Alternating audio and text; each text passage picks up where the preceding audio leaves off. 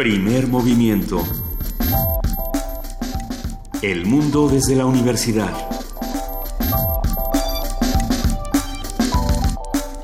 Siete de la mañana, tres minutos, casi cuatro.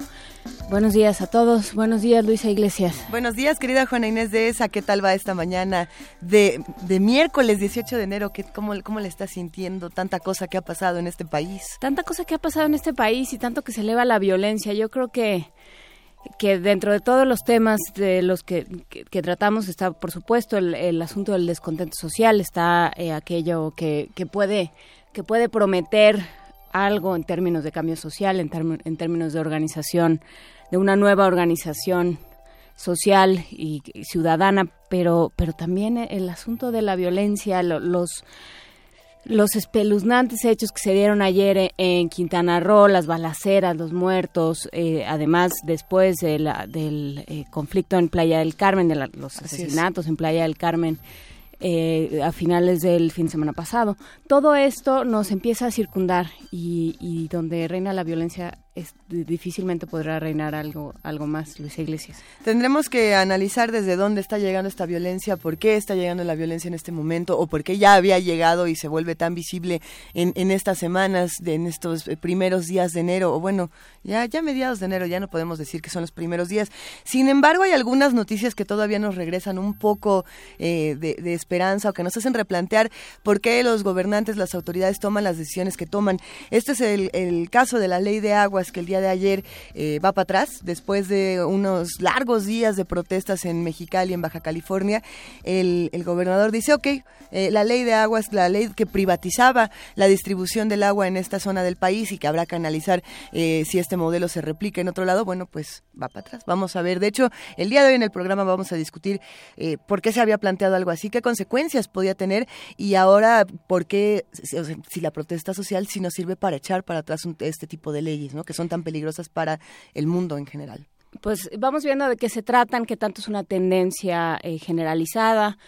Eh, sucede, por supuesto, en, en, Baja California, pero también, bueno, vamos viendo en dónde más y de qué, de qué se está tratando el tema de, de la ley de aguas, pero sí, muchas de muchas cosas vamos a platicar el día de hoy, Luisa Iglesias. Vamos a empezar con nuestro miércoles de héroes y villanos.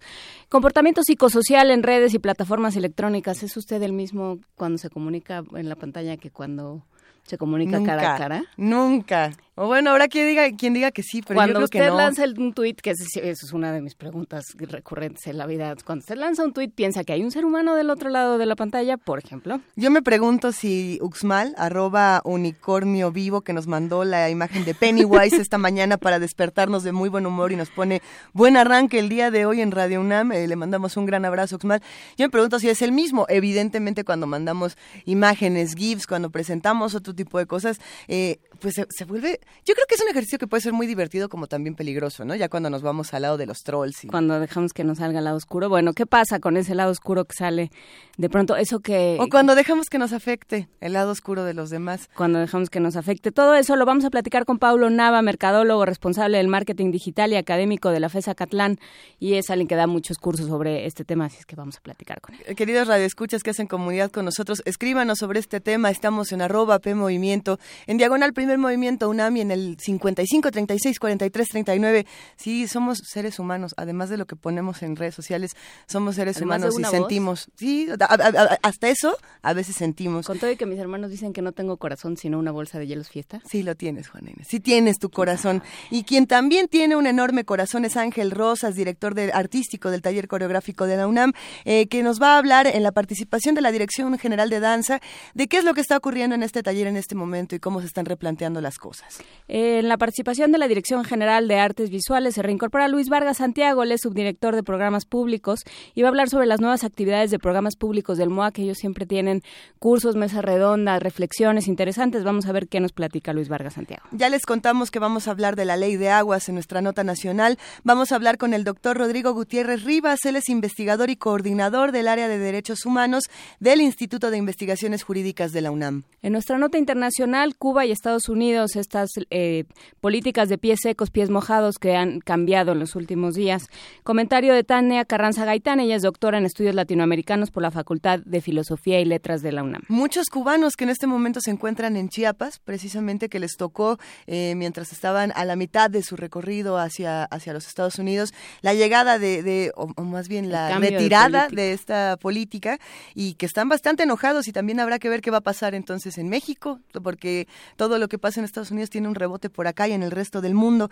Vamos a contar hoy con la participación de una de las voces fundamentales de Radio UNAM, si no es de las más emblemáticas. Ella es María Sandoval, artista escénica, actriz y locutora, y, nos va a estar contando, ya, ya tiene como unos 16 años en Radio UNAM, pero tiene una obra llamada Radio Shit que se presenta los jueves, este jueves 19 de enero a las nueve y media de la noche en El Vicio. Se estuvo presentando en la sala Julián Carrillo.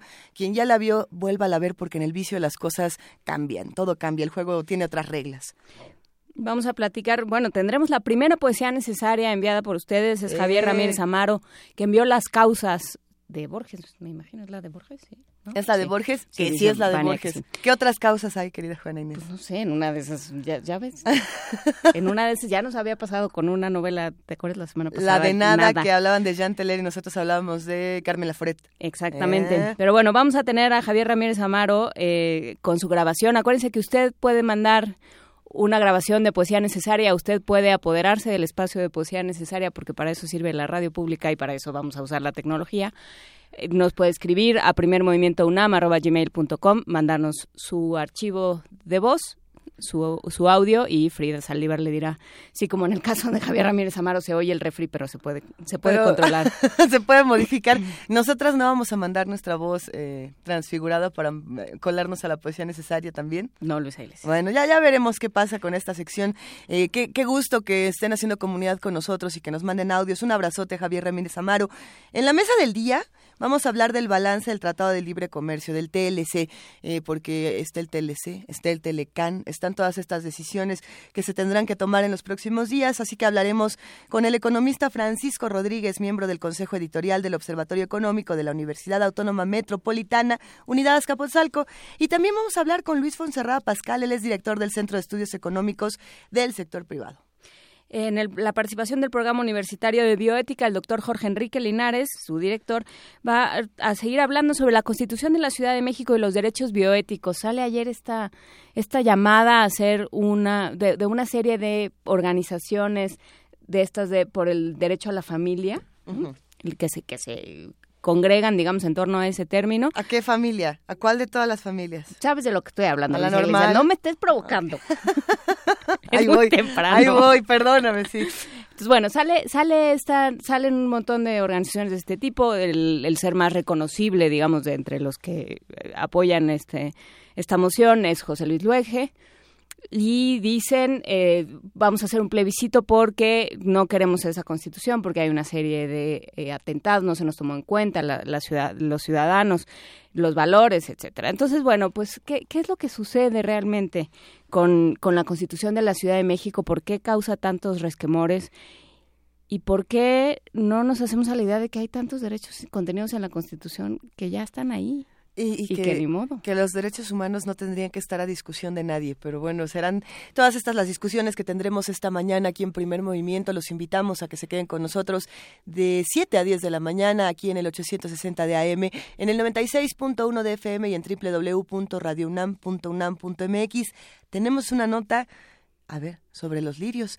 El lirio acuático fue traído a México para embellecer los canales de Xochimilco, pero rápidamente se convirtió en una plaga, como le ocurre a muchas plantas y a muchos animales que vienen de otros entornos y los quieren poner en, algunos lugares para, para embellecer eh, de manera, en fin. Por ello, la UNAM trabaja en aprovechamiento como materia prima para hacer papel tipo amate. Nuestra compañera Cindy Pérez Ramírez tiene la información. Vamos a ver de qué se trata. El lirio acuático es una planta con flores blancas y moradas que procede del río Amazonas. Se trajo a México en 1898 para embellecer los canales de Xochimilco. Sin embargo, en nuestro país es considerada una plaga. Cerca de 34.000 hectáreas de lagos, lagunas y ríos están cubiertas por esa planta y limpiarlas cuesta 70 mil pesos por hectárea. En entrevista con Radio UNAM, Santiago Ortega, secretario general de la Facultad de Artes y Diseño de la UNAM, explicó que en conjunto con la delegación Xochimilco se realizará un proyecto para que el lirio se aproveche y se pueda convertir en materia prima para hacer papel tipo amate, que sería usado artesanalmente.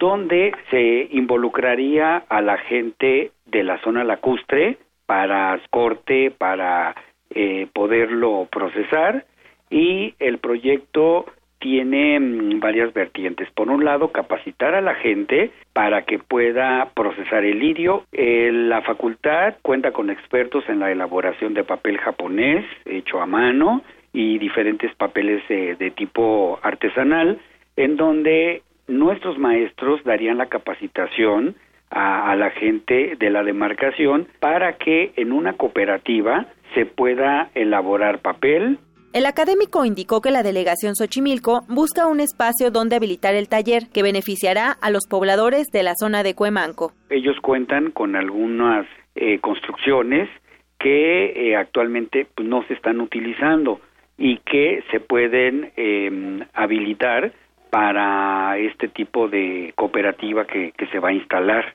Ya tenemos al maestro José Manuel García Ramírez, que va a ser el principal instructor para la elaboración de papel y estamos ya en espera de que nos asignen el espacio para poder involucrar algunas áreas como sería el Instituto de Química y posiblemente el de Biología. El lirio se extrae de los canales de Xochimilco porque impide la oxigenación en el agua y la navegación. Además, representa altos costos para la delegación. Para Radio UNAM, Cindy Pérez Ramírez. Primer movimiento. Clásicamente... Universitario clásicamente universitario a las 7 de la mañana con 15 minutos, porque hasta con canción Pachamacos el día de hoy, como siempre. A ver, pero ¿esta, esta de dónde es? ya te pusiste rusa otra vez, Juana Inés. Ya me puse rusa otra vez y qué bueno que alguien encontró la traducción del, del título, porque yo no tenía la más remota idea de lo que quería decir. Es, se llama Arrullo del Oso, eh, busquen en, en redes sociales el video, porque aparece un oso polar chiquito y uno grande. Y entonces en algún momento El oso polar chico dice el nombre de la, de la osa mayor. ¿Y cómo se dice osa mayor en, en ruso? Este, dame un segundo. ¿Lo, ¿lo tenemos aquí? Sí, lo tenía yo, espérame tantito. Pero bueno, el caso es, sí, nos volvimos a meter a, los rusos porque tienen, tiene, es muy bonito cómo se oye en las otras lenguas, aunque uno no entienda nada. No habíamos regresado a los rusos desde el épico momento de, Winnie, Pooh, transgresor. Es que era que Winnie Pooh comunista, habías dicho. ¿Cómo, fue? Era un Winnie Pooh comunista que anda por ahí también. Se, eh, la, osa mayor se dice Bolshaya Medveditsa. Ok. Así es que busque usted en qué momento de la canción el osito polar dice Bolshaya Medveditsa. Pues para los chamacos que no quieren ir a la escuela, para los que sí, para los que están en el tránsito, para los adultos que los llevan y para todos los que están escuchando primer movimiento esta mañana y haciendo comunidad con nosotros, ahí les va el arrullo del oso.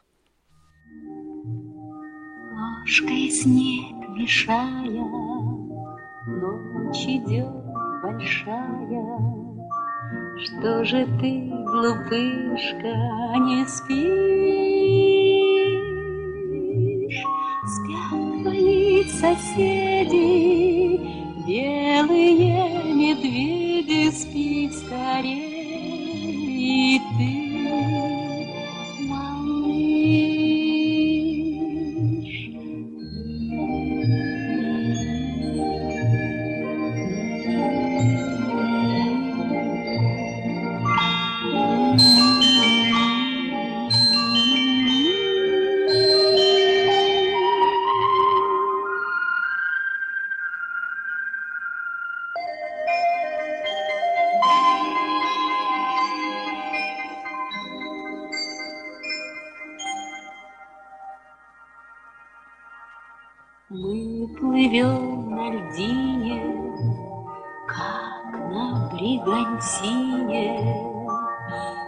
следы суровые моря.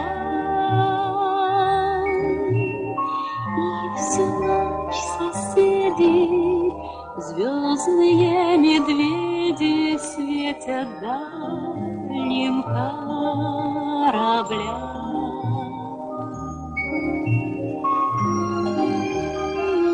Большая медведица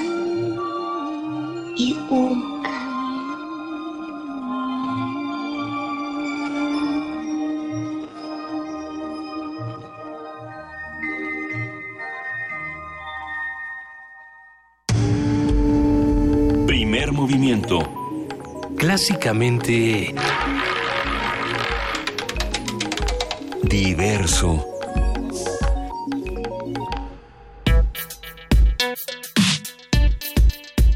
Miércoles de Héroes y Villanos. Uno aquí buscando GIFs para mandarle a, a Sara que nos acaba de preguntar si enviarle a Luisa Iglesias un Pennywise es el equivalente de enviarle a Juana Inés de esa unos bonitos corazones y manda su- sus corazoncitos. Yo creo que sí. Sí, sí, sí, más o menos. Y hablábamos también de la personalidad digital de- y de un montón de cosas. Y Sandra Luz dice que nuestra canción sonó como a María Victoria en ruso. De veras, Sandra Luz, uno busque y busque canciones en, en YouTube para eso, de veras.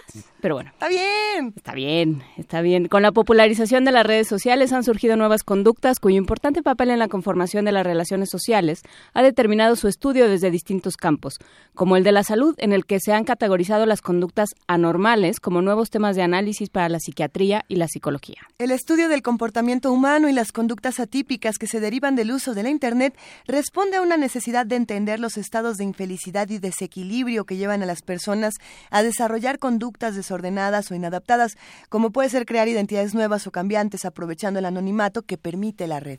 Conversaremos sobre quiénes somos y cómo mutamos cuando nos comunicamos en forma electrónica y para ello nos acompaña Paulo Nava, mercadólogo. No, no durmió aquí, ayer eh, terminó su curso sobre redes sociales aquí en Radio UNAM, pero no durmió aquí, si fue a su casa. Es responsable del marketing digital y académico de la FESA Catlán y sus sedes alternas.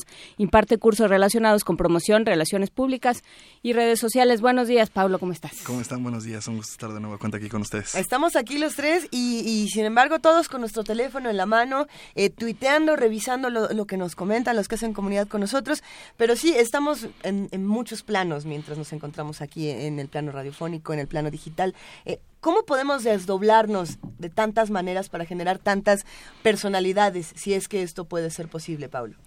Eh, pues mira, eh, como tal, el, el hecho de, de, ser hoy multiplataformas eh, nos permite tener esa diversidad de perfiles. Eh, tenerlos siempre considerando que deberíamos estar persiguiendo un objetivo particular detrás de cada una de estas redes sociales.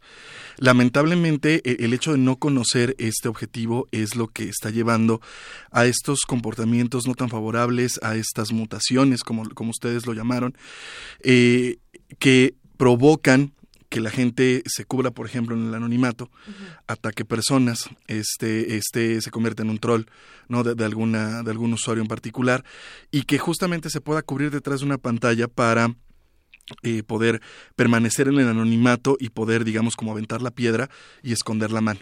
Y es necesario el anonimato o el anonimato en redes sociales se da aunque pongas, digamos, tu, tu fotografía en tu cuenta de Twitter, en tu cuenta de Facebook. Y lo pregunto porque en mi caso personal, por ejemplo, y uh -huh. lo podría decir de muchas personas que estamos aquí en primer movimiento, en diferentes espacios, a veces decimos cosas en redes sociales que no podríamos decir eh, a, a, una persona que tenemos enfrente, ¿no? Desde una crítica que puede llegar a ser muy agresiva y, y a mí me ha pasado pero que, que las he hecho y que las he recibido, ¿no? Pero que, que no podríamos decir porque no estamos porque esa persona no está a nuestro alcance o porque o porque también te da una facilidad de ay pues nada más lo escribí no es que llegara y le gritara tú locutor que me dijiste tal y yo no estoy de acuerdo porque eres un pi, pi, pi.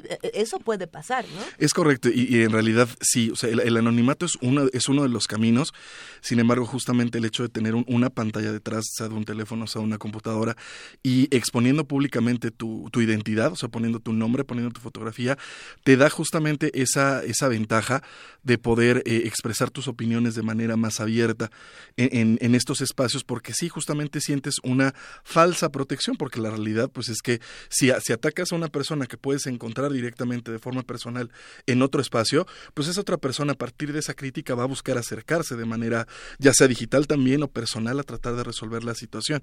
¿no? Eh, eh, también existe en este asunto del mal manejo de las redes sociales el asunto de darle tono a los mensajes. O de asumir que existe un tono. Como cuando alguien en un pone texto. mayúsculas y le contestas, pero no me grites. Exactamente.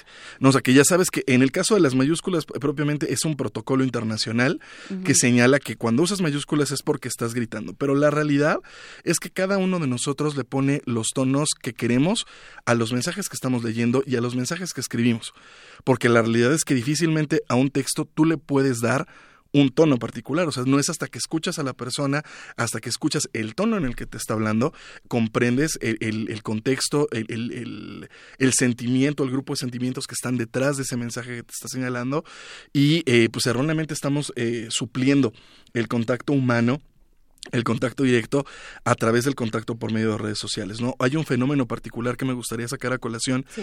eh, a raíz de, de este, de este asunto de protegernos a través de, lo- de los teléfonos móviles o de las computadoras, que es el ghosting.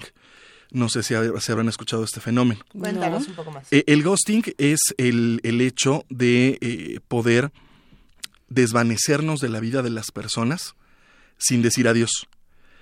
Usualmente y, y- y de manera puntual en, en- en estos momentos se utiliza cuando conoces a personas a través de redes sociales con fines de una relación eh, personal un poco más eh, profunda, Tinder. propiamente y otras similares, y eh, pues de pronto pues, te deja de gustar, ¿no? O ya no te sientes cómodo, o ya dijo algo que no te gustó, ya mandó una foto que no te gustó tanto, y entonces lo dejas en visto, Lo o la dejas papá, en lo visto. que mi papá llamaba despedirse a la francesa. Exactamente. Aplicar la Ah, Le Exactamente. aplico el fantasmón. Bien, Ajá. así es. ¿no? Y hoy por hoy, gracias a la proliferación de las redes sociales y de las plataformas de mensajería móvil, este fenómeno está cobrando cada vez más fuerza. Hoy nos sentimos más cómodos, porque en realidad lo estamos haciendo por comodidad, el, el, eh, el ocupar ese, ese fenómeno de desvanecimiento y el no tomarnos la molestia y el tiempo de cerrar ese círculo. Bueno, pero no es lo mismo bloquear a alguien de tus redes sociales y no, y no responder que dejar en visto. Dejar en visto ni siquiera es tan fantasmal porque le estás diciendo, te vi y no me importa. ¿No? O, o- o qué es lo que está pasando, porque el asunto de la violencia a través de WhatsApp se ha, se ha trabajado muchísimo, ¿no? Todo este asunto de la violencia de género, por ejemplo, que ejercen tanto hombres a mujeres como mujeres a hombres de me dejaste en visto y por qué no me respondiste el mensaje en los primeros 30 segundos que lo viste y por qué sí le respondiste al que está acá y por qué si no me hablas. Hay como toda una eh, eh, exacerbación de la violencia, por así decirlo, a través de estas plataformas, ¿o no la hay? Sí, sí la hay. Y, y justamente el, el- el- la proliferación de, de esta, de esta agresividad es gracias a que estamos supliendo el contacto humano. Nos, nos está, cada vez estamos sintiéndonos más incómodos con el contacto cara a cara y estamos, eh, eh, eh, en, resultado, estamos prefiriendo establecer contacto solo por WhatsApp o solo por Facebook Messenger o solo por, por redes sociales a través de mensaje directo, porque pues no estamos tal cual frente a la persona expresando nuestras emociones, nuestros sentimientos, nuestras ideas, etcétera, y estamos como tal tal cual evitando eh, cada vez más el contacto humano, eh, ocupando eh, cada vez más las redes sociales. A ver, pero es que yo no sé si esto es nuevo. O sea, digamos, en una sociedad donde, donde el físico es tan importante, donde tenemos este culto a, la apariencia, a este asunto de las impresiones, a quiénes son, cómo nos vemos y por lo tanto seremos de cierta manera. Pienso en Cyrano de Bergerac. O sea, esto no es nuevo, pues, ¿no? O sea, esta idea de tengo tengo algo dentro que, que no voy a poder expresar porque porque mi fachada me lo impide, ¿no? Tengo algo que mostrarte que no vas a poder ver porque no vas a ver más allá de, de mi cara, de mi rostro, de mi apariencia. Es parte es, es parte fundamental de lo que hay en redes sociales. Yo creo que por un lado a- eh, hay un acceso que no tendrías de otra forma. Eh, el acceso a ciertas figuras públicas, a ciertos personajes, a ciertas personas que a las que te puedes acercar, que, no- que antes no te podrías acercar, pero también hay esta posibilidad de mostrar otra parte y de y de cobrar un cierto aplomo que no tendrías, ¿no? Las pantallas prestan aplomo. Es correcto. De hecho, o sea, las redes sociales te permiten potenciar tus ventajas, tus fortalezas. Y que- también tus horrores. Y también tus horrores, ¿no? O sea, pe- pero incluso también te dan la oportunidad de, de- de irlos eh, eh, mostrando, ¿no? De manera paulatina y, cuidada de cierta manera, cosa que en el contacto humano, pues a veces, pues de pronto te gana el sentimiento o, te gana el, propiamente el, quién eres y en, y en, una plática, pues te puede salir ese horror, ¿no? Y ya no, ya no está bajo tu control como lo puede estar directamente en, en, una red social. Pero en teoría, cuando nos educan, eso a eso es a lo que nos enseñan no me pegues, ¿no? O sea, si me quieres, no me pegues, ¿no? Es lo primero que te dice tu mamá, a mí no me pegues, ¿no? Entonces, esa parte no la estamos aprendiendo en redes sociales. Esa parte nos llegó a muchos, nos llegó ya muy avanzadita nuestra, nuestra vida.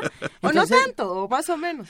Y entonces... O ya nos está dedicando el tiempo propiamente a, ir, desarrollando e, este sentido de, cuidado, de, de autocuidado. ¿No? O sea, nosotros que, que nos tocó e, este cambio, o sea, de, vivirlo, ¿no? Tal cual, de, digamos, de, del antes y el después de las redes sociales, eh, eh, traemos mejor cimentado este asunto del autocuidado porque todavía nos tocó, ¿no? O sea, hacer relaciones personales eh, de cara a cara, ¿no? Y, ocupar como una alternativa adicional ya las redes sociales, pues si tuvimos que reiniciar como los procesos de volver a salir con alguien hablando de una relación amorosa, este, o de conocer incluso gente en términos profesionales. Hoy las redes sociales, si nosotros tenemos claro eh, con qué objetivo tuiteamos, podemos cerrar negocios a través de mensaje directo en Twitter sin mayor inconveniente. O sea, sin haber, podemos ese puede ser nuestro preámbulo para obtener ya una cita cara a cara y cerrar la venta de manera tradicional. Pero hoy estamos, estamos supliendo o agilizando estos procesos de acercamiento eh, de manera profesional si ocupamos bien las redes sociales. Bueno, eh, no, no, estoy tan segura de que lo único que esté en, juego cuando nos, nos damos al anonimato en redes sociales sea la imagen. Sí creo que hay una ventaja, por ejemplo, para cerrar negocios, para, para encontrar interlocutores diferentes, pero curiosamente todos mis amigos desde que tenemos redes sociales nos, nos, volvimos, se volvieron, nos hemos vuelto, entre comillas, más inteligentes, ¿no? Qué curioso que todos ya tenemos el dato a la mano, todos estamos completamente seguros de quién escribió esto, quién dijo lo otro, cómo se hace, la receta de tal cosa, tenemos un conocimiento infinito de todo y nos hemos vuelto los todólogos de todo, ¿no? Eh, y yo me pregunto, eh, eso cuando dejamos el teléfono al lado, no estoy segura que todo se nos quede. Muchas cosas sí, porque estas herramientas sirven para, para conocerse y para, para generar conocimiento, pero a ver, déjenos sin teléfono a todos seis horas y vamos a ver si hablamos de las mismas cosas, o si sabemos las mismas fechas, la, misma publicación de un libro, la misma transmisión de una serie, no lo sé. Estamos también generando personas supuestamente más inteligentes que, que se están volviendo dependientes de los aparatos, ¿o no? En realidad estamos ocupando eh, de forma estratégica los contenidos a los que tenemos acceso. ¿no? Eh, al final de cuentas, eh, si tú empiezas a crear una supuesta imagen de alguien más preparado en ciertos, en ciertos rubros donde, en, donde no lo eres, o sea, donde sin teléfono no eres nada, al final eventualmente se te va a caer la mentira. ¿No? hay, hay, recomendaciones que, que, hacemos cuando, cuando preparamos en, en, en atención a, directivos, en atención de imagen, donde se les señala que en entrevistas, por ejemplo, con medios de comunicación, solamente habla de lo que sabes, conoces, sientes o has vivido.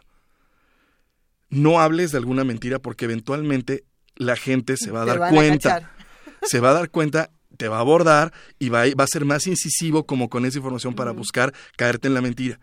¿No? Y pues bueno, eso conocemos N cantidad de crisis que, que se han potenciado hoy gracias a las redes sociales, de declaraciones que igual no son las, las correctas, de gente que está mintiendo y que gracias hoy al poder de viralización que tienen las redes, votan de inmediato. Y yo creo que eh, sí hay, eh, esto del objetivo es, es fundamental, ¿no? ¿Para qué tuiteas? ¿Para qué tienes una personalidad digital? Una de las de los frases, además de Donald Trump jamás va a ganar la presidencia, que fue de, las ah, frases más desafortunadas del año pasado, también estuvo él, bueno, pero le van a quitar el Twitter en el instante en el que en el que le den la constancia de mayoría. ¿Y no? Y entonces, claro, los medios ya no, no saben qué hacer. Los medios, los ciudadanos, oficial, no saben qué hacer con un, con un presidente electo que tuitea a las 2 de la mañana, que yo siempre pienso en Horacio Quiroga, no escribas nunca bajo el influjo de la emoción, nunca.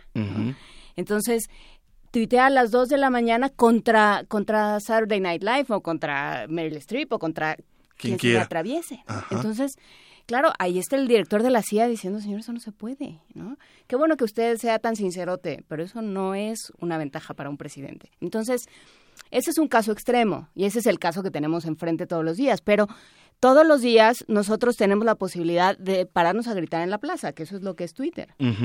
Y que nos escuche un montón de gente y que nos escuche cierta persona a la que le estemos hablando y le podemos pasar por encima.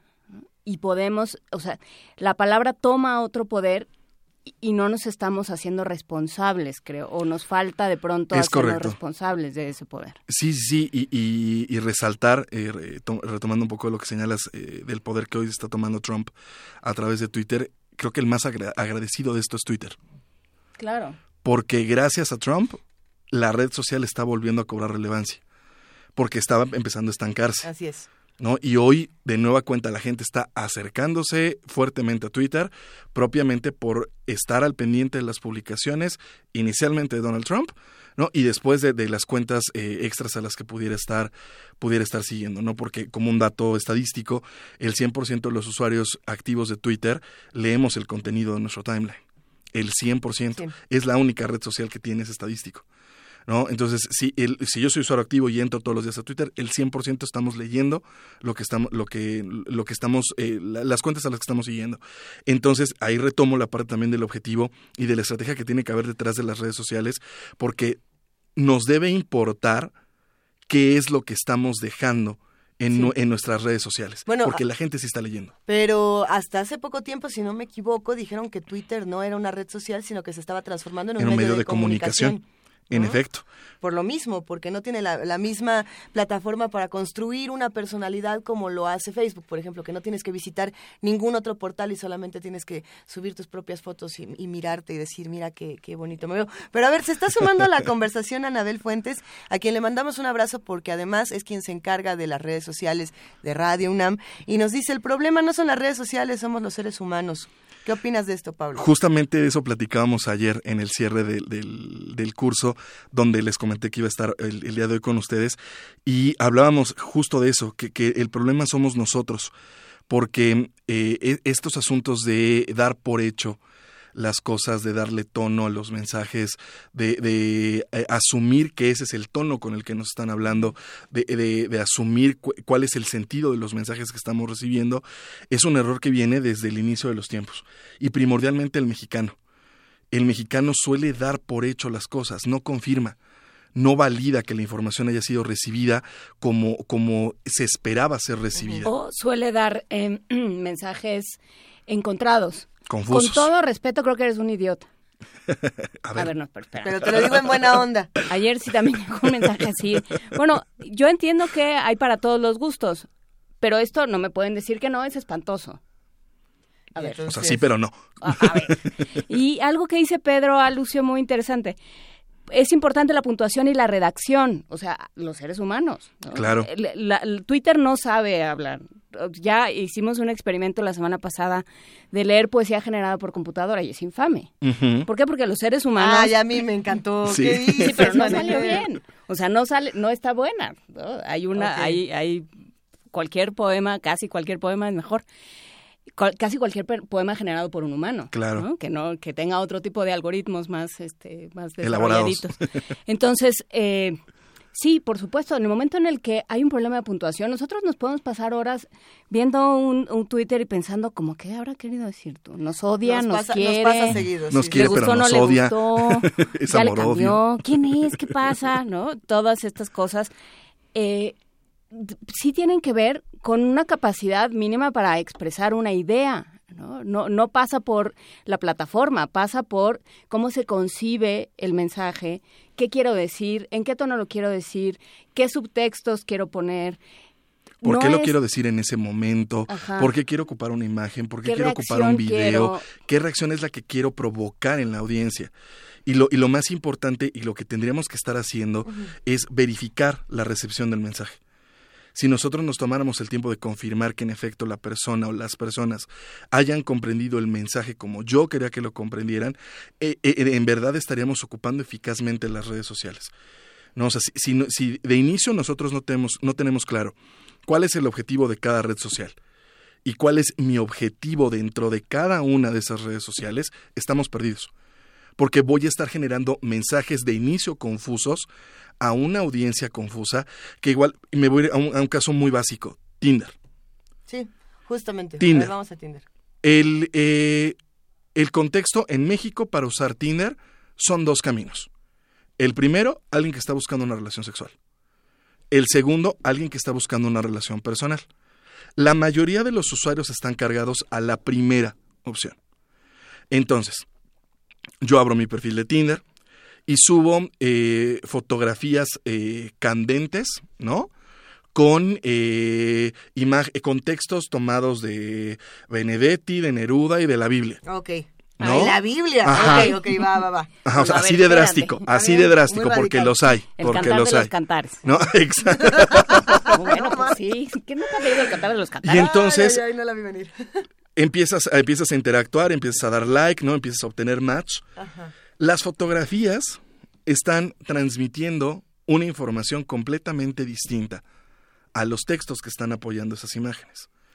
Entonces, va a llegar gente, ¿no? Si eres mujer, va a bueno, si eres hombre también, van a llegar hombres y mujeres buscando el camino uno gracias a las fotografías que están viendo. La ver- eh, eh, eh, sobre todo en México somos visuales, no leemos. Ay, no, no hagamos esas generalizaciones. Y sobre todo en Tinder. O sea, donde lo que importa es la imagen, Sí, sí. ¿no? O sea, no podrías, tu estrategia estaría mal implementada si haces ese tipo de mezclas que no van, o sea, es mezclar agua y aceite. O sea, si tú quieres obtener una, una, este, una nochebuena hoy en Tinder, concéntrate y sube fotografías que sean vendedoras, ¿no? De acuerdo al target al que vas dirigido. Si quieres una relación per- eh, amorosa, pues tendrías que modificar también las fotografías. O sea, no, la misma foto no puede cubrir con los mismos objetivos. ¿Por qué razón? Porque de inicio, y no, y no significa que no se vayan a compartir eventualmente, sino que igual el primer contacto es más discreto, no más cuidado, y ya en el momento en el que brincas a la pantalla de conversación, después del match, después de que has estado en contacto, incluso después de una primera salida, etcétera, ya empiezas a compartir las otras imágenes. A ver, ¿no? Pablo, pero lo que estás diciendo entonces es que nos tenemos que presentar como productos Exactamente. en cualquier red Sí, social. Estamos sí. Pero es que vendiendo es algo. la somos, persona. sí, o sea, somos, somos un producto. Eso es la persona, ¿no? Es la máscara, es lo que lo que le das, o sea, ¿por qué te vistes de cierta manera? ¿Por qué hablas de cierta manera? Porque Sí, sí, todo sí. eso es una construcción que haces en el mundo real, por ponerlo en, en esos términos. Si te vas a presentar en cierto lugar, si vas a una entrevista de trabajo, te, este, te, te comportas de cierta manera, te vistes de cierta manera, hablas de cierta manera, o sea, estás es, es eh, salvaje hablar de las personas como productos, pero en realidad Claro, pero es que somos es somos construcciones. ¿no? Y somos y co- construimos una personalidad, una máscara. ¿no? Y ya después, conforme te vayas acercando a una persona, vas a ir revelando, vas a ir mostrando el cobre, diríamos en México, ¿no? Este, quién eres realmente, qué hay Sí, lo que forma parte incluso viéndolo desde la perspectiva del marketing, forma parte del mismo producto, no o sea, porque al final no es que estés o no deberías estar vendiendo una mentira. ¿No? Deberías estar vendiendo el producto completo, la mezcla de ventajas y desventajas. ¿No? Si lo tuvieran, incluso pues, no por nada en marketing existe la disciplina del personal branding. Claro. ¿No? O sea, si, si, no, si no tuviéramos claro que sobre todo hoy con las redes sociales nosotros somos un producto a comercializar, no existiría esta disciplina. No existirían estrategias propias para poder implementar diferentes tácticas para poder cumplir con este objetivo. Pero el problema es que no lo tenemos claro o no lo queremos ver. O sea, no, no, no queremos, ay, yo cómo voy a hacer un producto. Es que no, yo no me estoy vendiendo. La realidad es que sí, o sea, no estás de inicio no estás eh, estableciendo un intercambio económico, pero sí te estás vendiendo como un producto a través de una red social. Eres una construcción, somos construcciones, eh, cada uno se, se construye de cierta manera, lee ciertas cosas, cita a ciertos autores, lee, oye cierta música. Mi mamá habla de la música de Luisa cuando hay cosas que no Me entiendo. gusta, me gusta que diga eso tu mamá. Hola, mamá. Pero, por ejemplo, dice Rafa Olmedo, ¿a poco se debe tener un objetivo para estar en Facebook o acá en Twitter? Rafa Olmedo, Si no lo tienes claro, tu objetivo es casi siempre llamarnos al orden. No sé si te habías dado cuenta. si, no lo habías, si no lo habías hecho consciente, ahí está. Pero recuerdo en otra conversación que tuvimos justo aquí, Pablo, hablando de las virtudes, no solamente de, también, o sea, hay muchas desventajas en las redes sociales, claro. hay muchos comportamientos que pueden o no estar equivocados, pero también hay virtudes muy, muy bellas, ¿no? Y sobre todo cuando se van generando núcleos y comunidades distintas dentro de las redes. Eh, y recuerdo mucho que a partir de que platicamos, no, no estoy muy segura cuál fue el, disparador de esto, eh, si no me equivoco, fue Grinder. Empezamos a hablar de cómo personas, por ejemplo, con SIDA, Grinder es esta aplicación como Tinder, pero para la comunidad Gay. gay, eh, específicamente masculina. ¿no? y, y cómo lo- los hombres que tenían SIDA podían conocer y presentarse como tal sin el temor al rechazo que se presenta a veces cuando estamos en, en el contacto uno a uno y toda la discriminación y toda la marginación que pueden sufrir estas personas Es correcto. encontraron otro tipo de comunidades en, en las redes sociales. Y como es el caso de Twitter, que de hecho tenemos un par de seguidores por aquí en, en Primer Movimiento y en otras redes sociales, que, que son swingers, por ejemplo, y que todo el tiempo... Entonces yo me metí a ver, porque yo tenía mucha curiosidad, y dije, ¿qué? ¿Y a, y a poco en Twitter se puede hacer este asunto, no? Y, y no solo eso, sino que se encuentran unos a otros, comparten estas experiencias, sexuales o no. Lo, lo que están Claro. generando es eh, actos comunitarios y de encuentro de, que no, no hubieran tenido de otra manera, ¿no? Y creo que ahí hay algo que, que se puede rescatar de esta construcción y de este marketing de la persona. Y de tener claro el objetivo, ¿no? Facebook es eh, hoy por hoy la red más personal. Es donde solemos tener a la, a la gente que conocemos fuera del entorno digital. En Facebook tenemos a la familia, tenemos a los amigos, tenemos a los compañeros o excompañeros de trabajo. Es la red más personal y el objetivo de esa red pues es justamente mantenerte informado de ese entorno personal de las personas que te interesan. No porque en las otras redes no te interesen, sino porque son personas a las que con las que mantienes contacto co- por otros objetivos.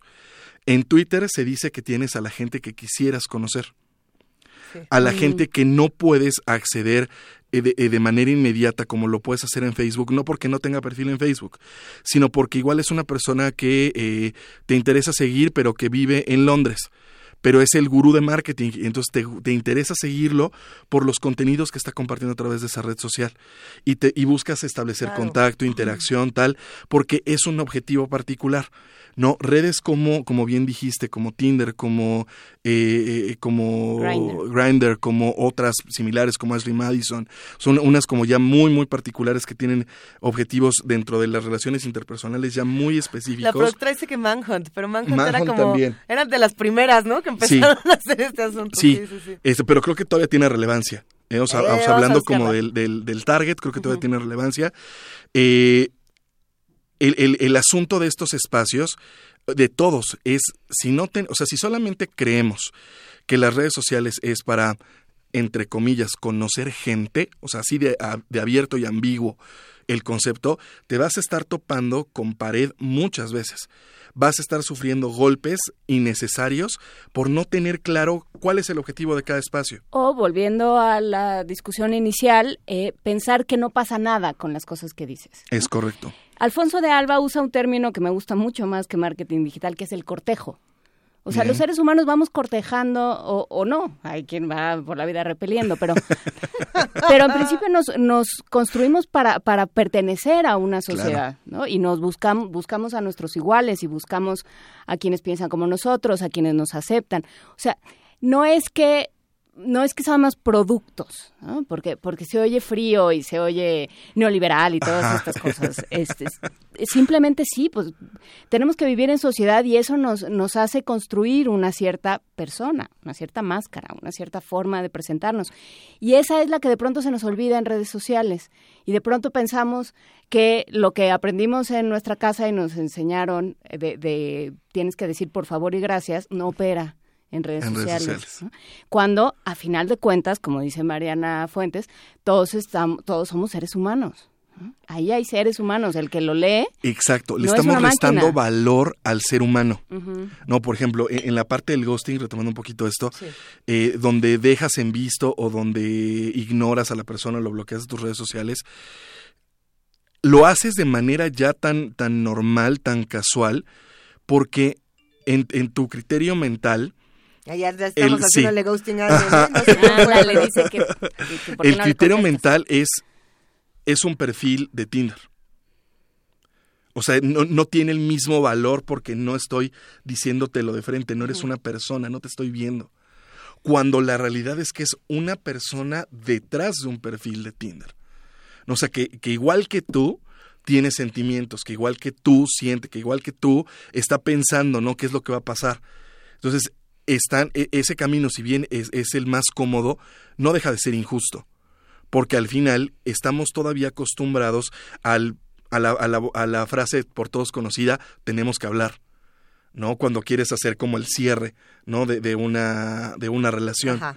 ¿no? O sea, ya lo estás evitando, ¿no? El, el, tenemos que hablar, estás cubriéndote, estás dejando de ser responsable, ¿no? De tus actos gracias a, a, la, a la, máscara extra que te da tener un, un, teléfono inteligente o el que te da tener una pantalla que te está cubriendo. Se nos está acabando el tiempo tenemos y no quisiéramos. Ten, tenemos, tenemos, que hablar seriamente. Tenemos que hablar, Pablo, pero hablemos pronto, por favor, porque seguramente se avecinan tiempos muy interesantes para redes sociales. Claro. En unos dos días van a empezar una lluvia de tweets que nos, va a dar, nos van a dar miedo. Pero también son tiempos emocionantes para las redes sociales. Así que eh, te agradecemos muchísimo, Pablo Nava, que hayas estado esta mañana con nosotros. Vuelve pronto este espacio. Seguro. Gracias a ustedes. Que tengan Muchísimas buen día. gracias, Pablo Nava. Y nos leemos en Twitter y en esas cosas. ¿Cuál es tu Twitter? Mi Twitter es arroba Paulo Nava C. ¿Y ya nos seguimos? Pablo? Ya nos seguimos. Ah, Tú bueno. y yo ya nos seguimos. pues ahorita nos retuiteamos. Conversemos por ahí. Ándele, retuiteense, ándele. Eh, muchísimas gracias, Pablo Nava. Y nos estamos viendo por aquí.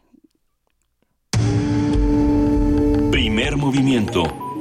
Clásicamente... Universitario. Son las 7 de la mañana con 49 minutos. Paulo Nava se despide de esta mesa y nos da muchísimo gusto compartir con él. Y hay otras actividades dentro de la universidad, las que se dan por supuesto en redes sociales, así como las que se dan cara a cara, las que se dan con el cuerpo, las que se deben ejecutar. Y bueno, el, el, caso del taller coreográfico es interesante porque es un espacio donde año tras año se, se ejecutan todas estas cosas, Juana Inés. Por supuesto, y que es un espacio que se ha abierto un pues que, que, ha creado un público dentro de la universidad, no solo por quienes eh, asisten a las funciones, sino por quienes se forman eh, bailando y, y, y creando en el taller coreográfico y ya está con nosotros para platicar de todo esto. Ya llegó Ángel Rosas. Qué, Ángel Rosas. qué gustazo que esté aquí el director artístico del taller coreográfico de la UNAM. Qué bonito suena Ángel, ¿cómo estás? Sí, muchísimas gracias. Y además de qué bonito suena, es una gran responsabilidad es? Claro. y es un gran privilegio participar, crear, estar en la Universidad Nacional Autónoma de México. Replantear esta... un taller tan importante, ¿no? Pues mira, el proyecto de el, el proyecto en general se llama Trascendencia e Innovación y se vino desarrollando desde el mes de septiembre del año pasado, en donde se de, de desarrollan acciones para, como su primera pa palabra lo dice, trascender la memoria, el legado, la acción, la filosofía y toda esa gran herencia que tenemos de la gran maestra Gloria Contreras, que nos ha dado un parteaguas en la danza en el país. Ha sido una gran responsabilidad, muchísimo trabajo de horarios extras que hemos estado todo el equipo cercano a la dirección, ensayadores, asistentes a la dirección, el regiser, la gente de logística y tuvimos una gran respuesta que culminó en Palacio de Bellas Artes en el mes de noviembre, en donde de verdad, gracias a los herederos, porque los herederos, tanto Lorena Luque como Gregorio, nos, nos permitieron brindar un gran espectáculo que quedó la universidad como lo es, una máxima casa de estudios y la máxima casa de estudios. Y es muy bello, es muy bello trabajar día a día, los chicos, los todos los bailarines que, que, integran el taller coreográfico son gente, son personas. Esa es una gran, gran eh, experiencia hacia un creador, hacia un coreógrafo, hacia un director de conceptos, ensayador o maestro, porque regularmente se trata sobre figuras emblemáticas uh -huh. del ballet, figuras muy particulares, claro. que, bueno, eso también existe dentro de todo este gran universo de la danza clásica, neoclásica o ballet contemporáneo, pero lo importante para el taller coreográfico son las personas, son cómo nos vinculamos con ese, ese legado. Y me atrevo a decirle esa gran ese gran sinónimo de legado. Hay muchos bailarines con una vasta trayectoria que tuvieron muchísimos años de convivencia, de creación, de colaboración con la maestra Gloria, incluso los jovencitos que tuvieron algún tiempo, espacio con la maestra Gloria, quedaron impregnados acerca de esa esencia, que es el amor y la pasión por la universidad y el amor y la pasión por la danza. Ah, Entonces, en ese sentido, ¿van a seguir trabajando como hasta ahora? ¿Van a cambiar las funciones? ¿En qué van? Mira, este año eh, es un año muy arduo, muy, muy arduo, porque hay, ok, en el mes de, en el año pasado se tuvo una remodelación estructural del arquitecto Carlos Lazo, que es la casa del taller coreográfico de la UNAM, espacio emblemático para la universidad además.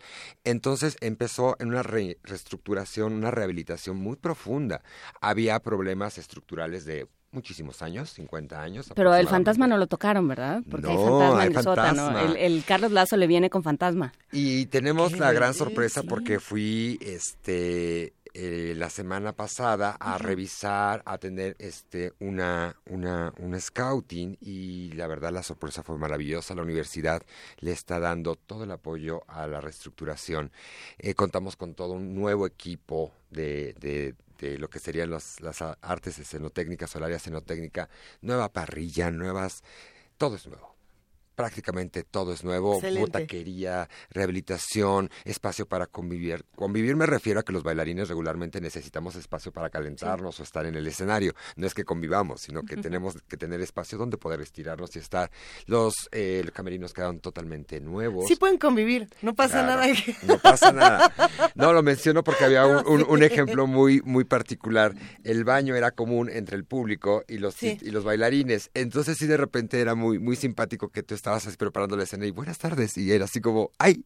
Estamos muy cerca, realmente es muy cercano la, la relación con el público. Está ya está a punto de, o, nuestras autoridades ya lo, lo, lo, abrirán. Continuamos con la temporada, estamos por definir la fecha exacta, que ya los, los, tendremos aquí este, informándoles, pero ya prácticamente finales del mes de enero, no, perdón, del mes de febrero, ya eh, regresaremos y retomaremos la casa del taller coreográfico. Y además de continuar con estas acciones de... Eh, eh, las funciones en el Carlos Lazo, hay un programa que se estableció muy bello que se llama El Taller en tu Plantel. De hecho, lo, no, lo dice el eslogan. Nosotros lo que generamos fue la correlación con las escuelas nacional preparatorias y las facultades de estudios superiores y ciertas entidades del entorno universitario para brindar funciones en los espacios eh, auditorios, foros italianos o espacios que se determinaron el año pasado y queremos continuar porque es un vínculo impresionante. Eh, la respuesta del público universitario fue increíble. ¿No? De verdad había teatros llenos, o sea, sí sabemos que es una población flotante que entra, viene de entre clases, pero la verdad, muchísima gente, siempre tuvimos el teatro abarrotado. Entonces, nos, nos da mucho esta sensación de este respeto, esta sana convivencia con el futuro y el, y el, y el pasado en una coexistencia hacia una perspectiva que habita el horizonte, es lo que nos da esencia en el taller coreográfico en este momento. Y estoy muy contento porque el proyecto de trascendencia e innovación está apuntalando ese gran respeto, pero también viendo al futuro, viendo al futuro de cómo queremos a nuestra universidad en el siglo XXI que estemos, cómo queremos coexistir y conllevar toda una relación hacia lo que es las nuevas generaciones, los chicos que tienen 17, 18, cómo nos vamos generando. Y ahí es un proyecto nuevo que también surgió, que es el laboratorio del taller coreográfico de la UNAM. Mm. Nosotros tenemos, como bien lo saben, temporadas regulares dos veces a la semana, ¿no? Tanto en el Carlos Lazo como en la Sala Miguel Covarrubias. Y nuestros espacios, que ya entramos la próxima semana, que todos estamos emocionados pero muy nerviosos, vamos a generar un planteamiento muy hermoso en donde en este laboratorio no es un laboratorio que es un poco de lo que quiero hablar, acerca de una resignificación o una examinación de los nuevos procesos eh, de creación. Lo que tiene que ver con el concepto laboratorio es permitirnos en tres diferentes áreas el, el estar creando desde otra perspectiva. Y me dicen, bueno, ¿y eso qué es? En pocas palabras, estamos impulsando a nuestros jóvenes integrantes del taller coreográfico. Jóvenes y no tan jóvenes en el sentido de por las trayectorias, que ellos sean los mismos que dialoguen acerca de la creación, que propongan acerca de las nuevas creaciones y vamos a tener, eh, si mal no recuerdo, son siete nuevos montajes regularmente son menos, son cinco. Entonces, este, para el proyecto, para este proyecto específico, se decidió hacer una convocatoria interna para que siete bailarines, empecemos a generar conceptos acerca de la danza. Van a crear obra. A partir de esa creación de la obra de los integrantes del taller coreográfico, eh, se definen dos, máximo tres piezas para que formen parte del repertorio del taller coreográfico, que obviamente tiene que estar avalada, tiene que tener cierto tipo de elementos de composición, estructura, a final de cuentas. Y eso sea una a obra que se está haciendo del maestro Andrés Arámbula, que ya había tenido mucha experiencia de, de, estar, eh, y otros componentes de gente con vasta trayectoria en el taller, ¿no? Estamos generando todo este proceso, ¿no? Y a partir de estos, de estos montajes se generan dos funciones en el mes de marzo, el 10 y 11, el sábado, que es nuestra casa y el domingo. Y entonces tenemos función 6, 7 de la tarde, perdón, y 12.30 del día. Vamos a estar ah, completamente al pendiente de estas funciones y, y, ojalá, Ángel, que en otra ocasión podamos hablar más a fondo de cómo se hacen los laboratorios artísticos, eh, porque hay una confusión tremenda y creo que a todos nos ha pasado que cuando nos dicen es que es un laboratorio, eh, no, no tenemos muy claro cuáles son las metodologías, cuáles son los hallazgos, qué, qué es lo que hacen los, los sistemas, qué hacen los laboratorios artísticos para generar obra tan importante y tan trascendente, ¿no? Y sobre todo en jóvenes. Creo que esta va a ser una gran experiencia y habrá que darle mucho seguimiento, por supuesto. Claro que sí, nada más. Lo único para rematar, regularmente nosotros consideramos que un laboratorio tiene que, que crear algo nuevo que no se conoce. Los grandes avances de la ciencia y del conocimiento parten y vienen de un ancla, de, una, de un vínculo acerca de dónde estás y hacia dónde vas. Y en esta ocasión, en este laboratorio, precisamente es eso, definir dónde está nuestra posición de elementos que queremos que permanezcan, que queremos que trasciendan, que queremos que vayan hacia el futuro e impulsarlos. Y en ese recorrido lo más importante es el proceso, el proceso que genera la creación, el proceso que le da vida a la obra y que le da esencia a lo que es el planteamiento filosófico de la maestra Gloria Contreras. Entonces, solamente para amarrar, creo que vamos a seguir con nuestras funciones efectivamente los domingos con todo este proceso de lo que hablo de tener una métrica de respeto hacia lo que es eh, la filosofía, la obra de la maestra Gloria Contreras y la parte que viene a renovar, pero no hablo de un yo diría refrescar, permitirnos la oportunidad de vernos desde fuera hablo de los miembros del taller, y por eso le dimos el concepto de laboratorio, que en el laboratorio no se tiene que crear de la nada. En los grandes laboratorios se generan de componentes específicos, como para de redondear. Por eso nos atrevimos a ponerle laboratorio. ¡Ay, qué maravilla, queridísimo Ángel! Pues muchísimas gracias, Ángel Rosas, director artístico del taller coreográfico de la UNAM. Estaremos pendientes de todo lo, lo que suceda con el taller, de su regreso al Carlos Lazo en su momento y de eh, todo lo que están generando. Muchísimas gracias por venir a platicarnos de este proyecto. Un placer, como siempre. Y aquí seguimos. Primer movimiento. Clásicamente... Universitario.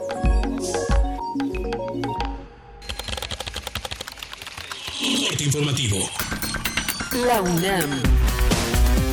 12 estudiantes de licenciatura de la UNAM se incorporaron a las aulas de la Universidad de Salamanca en España, donde realizarán estancias de investigación y colaborarán en proyectos desarrollados por los profesores que participan en el Seminario General de Métodos de Investigación. Habla María Ángeles Serrano, vicerrectora de internacionalización de la institución ibérica. Aquí en la Universidad de Salamanca hemos buscado profesores de las áreas de donde ellos están haciendo la licenciatura para que actúen de tutores. Y la idea es que se integren en los respectivos grupos de investigación para que hagan, vean un poco cómo eh, se desarrollan los diferentes trabajos en los diferentes campos y aprendan un poco eh, las buenas prácticas para desarrollar una investigación de calidad. Esperamos que sea el comienzo de que vengan muchos más estudiantes en futuras ediciones y pone en evidencia un poco la relación privilegiada que tiene la Universidad de Salamanca con la UNAM, que está muy proclive a que estas colaboraciones en el ámbito más eh, docencia para investigación se incrementen en, otros niveles. Estos estudiantes pues, son los que nos llegan a primeros del año 2017 y la verdad es que es una alegría y por eso hacemos un acto un poco especial para que se sientan en casa y vean que valoramos mucho su venida como un elemento que pone en evidencia la fortaleza de la relación con la UNAM. Con la intención de invitar a la población a salir a las calles, descubrir su entorno y cuestionar las múltiples representaciones de la metrópoli, se inauguró la exposición de la ciudad está allá afuera, demolición, ocupación y utopía en el Centro Cultural Universitario Tlatelolco. La muestra reúne diversas obras interdisciplinarias que describen la Ciudad de México. Nacional. En mantas encontradas en Plaza del Carmen, Quintana Roo, presuntos integrantes de los Zetas se adjudicaron el ataque al club nocturno la madrugada del lunes que dejó cinco muertos y 15 lesionados. En entrevista con Radio UNAM, Raúl Carranca y Rivas, profesor emérito de la Facultad de Derecho de la UNAM, habló sobre el amparo que presentó el gobierno de la Ciudad de México en contra de los precios diferenciados de la gasolina y el diésel que hay en la capital del país. Tras la llamada zonificación, si cabe el neologismo, de precios de gasolinas en la capital, porque en una delegación cuesta X y en la vecina menos o más y un poco más lejos menos o más con una serie de variantes que desde el punto de vista pues del criterio económico o administrativo pueden tener razón de ser, pero hay algo muy importante que no se debe perder de vista. La Constitución en su artículo 16 establece que todo acto de autoridad debe ser debidamente fundado y motivado.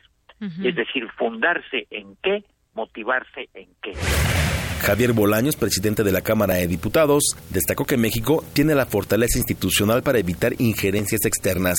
Que sigue, bueno, es, insisto, en presentar un frente conjunto unido respecto a las circunstancias que se va a enfrentar en todos los temas. Y el Tratado de Libre Comercio es un tema fundamental en el que incluso el tema de inmigración se puede subir a esa, mesa de, diálogo, a esa mesa de negociación, pero sin titubeos, con firmeza y con la fortaleza institucional que requiere hoy nuestro país.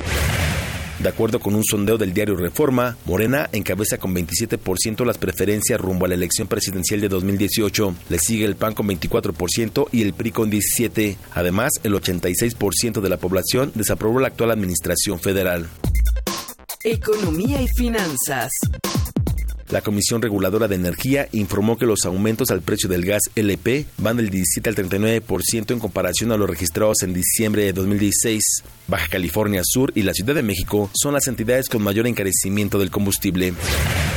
Mario Di Constanzo, presidente de la Conducef, indicó que debido a que las instituciones financieras mejoraron sus métodos de verificación de identidad, ahora el fraude se comete a través del robo de datos como el NIP o con llamadas telefónicas falsas para obtener información personal de los usuarios. Internacional.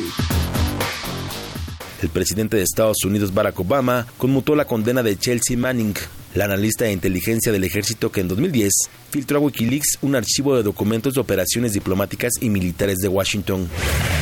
Al inaugurar el Foro Económico Mundial de Davos, el presidente de China, Xi Jinping, instó a decir no al proteccionismo. Es la primera vez que un jefe de Estado chino acude a esta reunión. Tenemos que seguir comprometidos eh, con eh, el comercio libre. y hemos de promover el comercio y la inversión, la liberalización y facilitación eh, del comercio y de la inversión a través de la apertura, diciéndole que no al proteccionismo. Hasta aquí el corte, en una hora más información. Radio UNAM, clásicamente informativa. Una orquesta en la cocina. Cuarteto de cuerdas en el auto. Y un violonchelo solista sentado en el sillón favorito de la sala.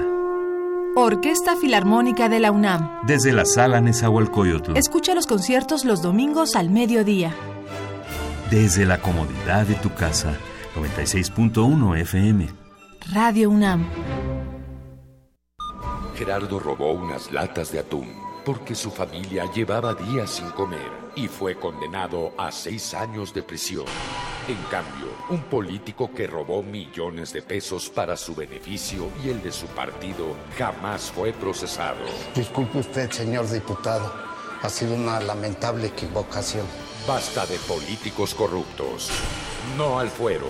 Iniciativa de ley presentada por el partido Encuentro Social. En la UNAM se escriben historias de éxito. En Fundación UNAM hacemos que estas historias sean posibles ya que becamos anualmente a más de 68 mil universitarios. Súmate 5340-0904 o en www.funam.mx. Contigo hacemos posible lo imposible. Puedes contagiarte de influenza y contagiar a los demás en cualquier parte. Por eso, es importante vacunar a niños de 6 meses a 5 años, adultos mayores de 60 años, embarazadas, personal de salud y personas con enfermedades crónicas no controladas. La vacuna es segura y gratuita. Infórmate en www.gov.mx diagonal salud. Secretaría de Salud. Gobierno de la República. Este programa es público, ajeno a cualquier partido político. Queda prohibido el uso para fines distintos a los establecidos en el programa. Las mayores producciones operísticas en el recinto cultural más importante de Nueva York desde la comodidad de tu universidad. En vivo, desde el Met de Nueva York, temporada 2016-2017, en el Teatro Juan Ruiz de Alarcón del Centro Cultural Universitario. Consulta la cartelera en www.cultura.unam.mx diagonal arte en pantalla. Una experiencia musical importada en el acto. Radio UNAM y Cultura UNAM invitan. En un mundo desigual e intolerante, ¿cuál es la línea que nos separa del otro? Sin margen. Borramos fronteras. Acompaña a Luisa Iglesias y conoce los ecos de la diversidad social. Todos los jueves a las 12 del día por el 96.1 de FM. Radio UNAM. Primer movimiento. Podcast y transmisión en directo en www.radiounam.unam.mx.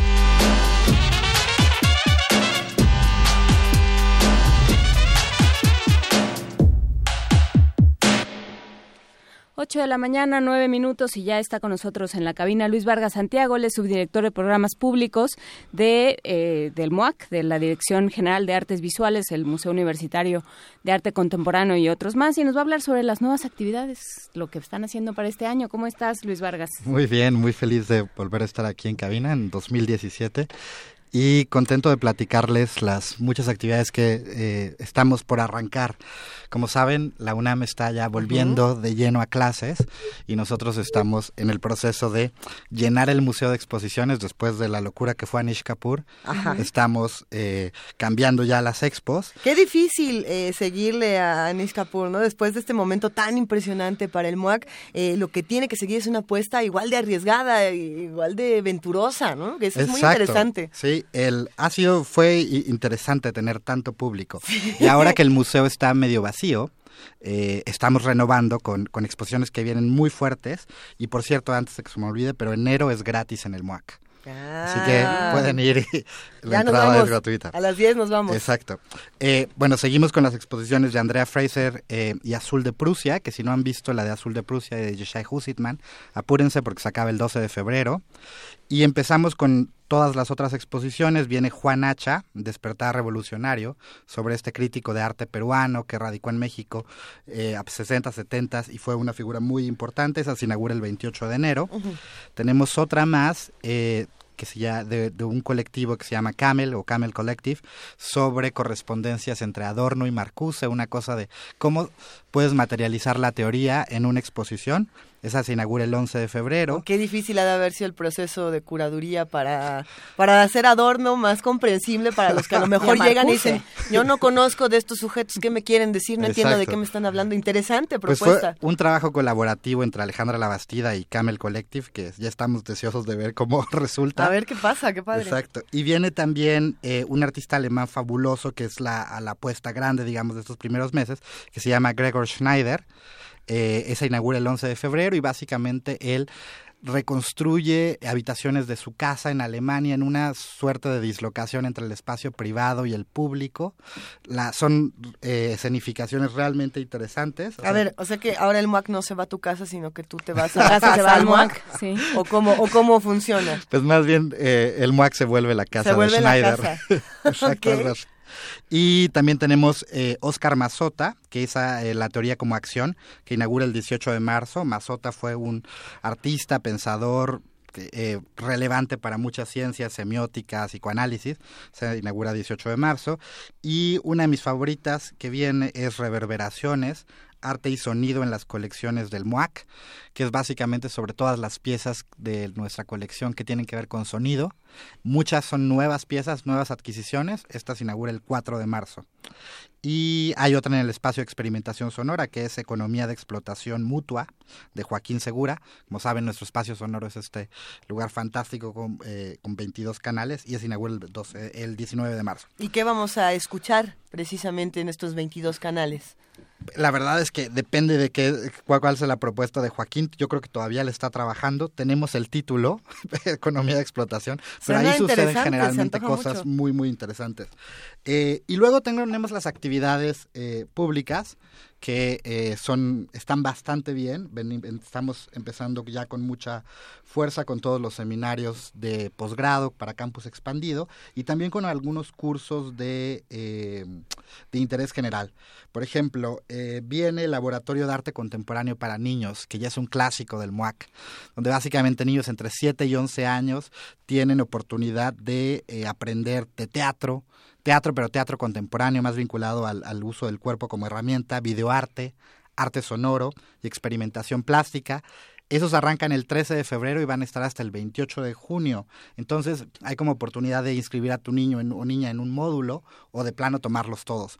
A ver, pero yo soy yo soy una chamaca de, vamos a poner que tengo nueve años y quiero entrar. ¿Necesito una cámara? ¿Necesito una grabadora especial o me proporciona el equipo el MUAC? En el caso del módulo de videoarte sí les pedimos una cámara, pero es una cámara muy sencilla. Entonces, realmente eh, casi no hay eh, problema, digamos, con las eh, el equipo o las herramientas. En todos los otros eh, módulos, el MOAC proporciona las herramientas. Y está, para los que están más interesados en saber de qué se trata esto del arte contemporáneo, nuestro seminario introductorio, Aproximaciones al Arte Contemporáneo, que ya es un clásico, donde analizamos desde el arte moderno de la mitad del siglo XIX hasta hoy. Y son igual cuatro módulos profesores fantásticos, Edgardo Ganado Kim, por ejemplo, Eric Castillo. Se ven algunas cosas de arte mexicano, otras también sobre el arte, las instituciones y los mercados. Y este seminario arranca del 7, del 7 de marzo hasta el 28 de noviembre pueden escoger como los módulos que más les gusten. Hay un seminario más eh, sobre Shakespeare, eh, Chekhov e Ibsen, se llama Colmar las grietas del alma, con Martín eh, Casillas, que ya ha sido un profesor que el año pasado estuvo eh, hablando de, de, Shakespeare y Cervantes, entonces ahora viene con otra propuesta. Eh, este empieza el primero de marzo. Y por último, ya con esto les dejo de dar lata, Qué lata ni que nada, más bien estamos pensando cómo nos inscribimos a todas estas cosas. Es que la verdad están bárbaros los contenidos que, que, traemos. Y hay una, tenemos una presentación del libro el miércoles 25 de enero.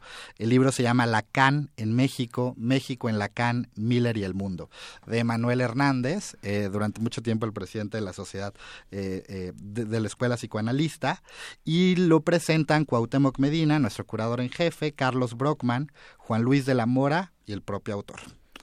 Así que pues allí ya les dejé mucha, eh, mucha información.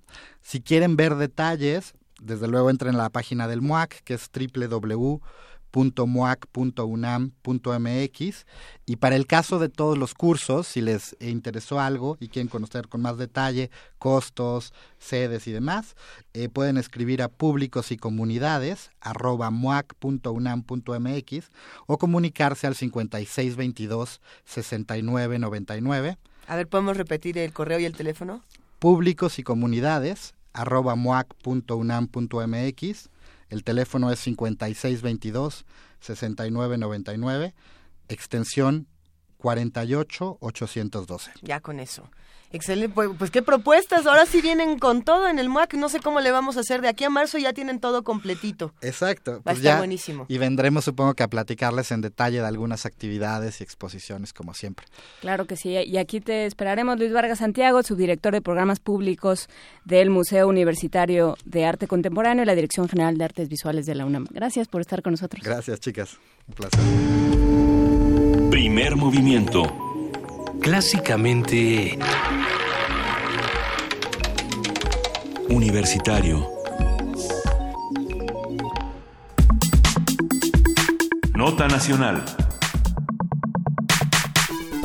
Nuestra nota nacional que les anunciábamos desde el principio del programa va de la ley de aguas. ¿Qué ha ocurrido con esta ley? ¿Por qué sí? ¿Por qué no? ¿Y por qué decidieron que no? Precisamente eh, lo vamos a discutir esta mañana. El pasado 21 de diciembre, en medio de protestas, 15 diputados del PAN, PRD y Movimiento Ciudadano aprobaron la iniciativa de la ley de agua de Baja California, enviada por el gobernador de estado Francisco Vega.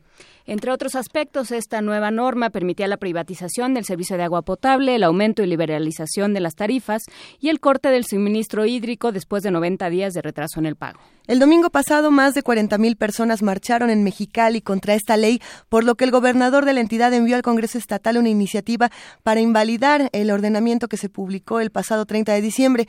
Y vamos a ver qué es lo que ocurre. Conversaremos para ello con el doctor Rodrigo Gutiérrez Rivas, él es investigador del Instituto de Investigaciones Jurídicas de la UNAM y coordinador del área de Derechos Humanos de este instituto. Buenos días, Rodrigo Gutiérrez Rivas, gracias por estar con nosotros. Nada, al contrario, mucho, mucho gusto de estar de nuevo con ustedes, Juan Inés, Luisa, un saludo, un abrazo y un saludo a todo el auditorio. A ver, ¿qué es, eh, ¿cuál es el problema con esta ley de aguas? ¿Qué propone? Bueno, eh, bueno, ya, ya no es, ¿eh? Mm, exacto. Bueno, sí. La noticia que, que es una buena noticia la que la que leíamos esta mañana, Así que, es. que ya no es. Pero, ¿cuál es el problema de ese, de ese esfuerzo que se hizo en Baja California para regular el agua, para modificar la regulación del agua? Eh, fundamentalmente es que es, es, una ley diseñada para garantizar la tasa de ganancia de las empresas que están interesadas en hacer negocio con el agua.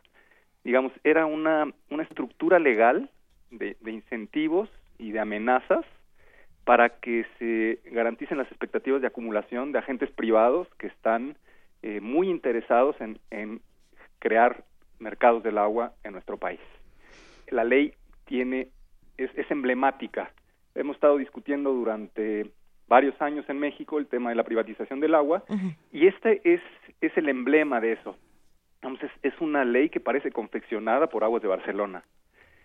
Y si uno, por ejemplo, va al artículo 52, creo uh -huh. que ya compartías con, con el público, eh, uno encuentra redacción, por ejemplo, como que las concesiones a los privados se otorgarán por el tiempo necesario para recuperar la inversión y obtener utilidad razonable. Está claramente orientada la norma para garantizar que las empresas tengan una ganancia uh -huh. en la gestión de un bien público y un derecho fundamental. Y además, para lograr eso, como también ya tú lo señalabas, las concesiones se otorgan por 30 años, más 30 años, o sea, 60 años de concesión a las empresas privadas que decidan invertir en ese negocio.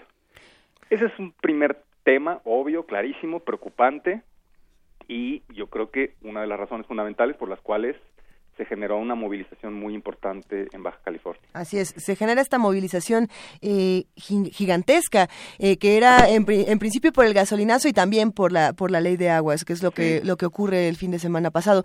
Pero el día de ayer sale precisamente el gobernador Francisco Vega y dice, bueno, que siempre no. Eh, sí. ¿Qué tanto entonces se analizan estas leyes antes de tomar este tipo de decisiones? Eh, como para entonces decir, bueno, no, creo que no lo habíamos pensado tan bien. ¿Tendrían que haberlo pensado mucho mejor desde un principio? ¿O qué fue lo que no se había considerado? No, yo no creo que sea un tema de, o sea, en todo caso lo que le lo que le falló al gobernador fue el cálculo político hmm, y no esperó que hubiera una reacción de esa magnitud, una reacción de, de sociedad civil organizada, uh -huh. seguramente también con partidos políticos. Eh, y por lo tanto es una falta de cálculo político, no es que no la hayan pensado, la vienen pensando desde hace años. Quiero decir, es. el tema de la privatización del agua está muy posicionado a nivel internacional, hay grandes lobbies de empresas multinacionales que están intentando abrir los mercados del agua en todo el mundo. Uh -huh.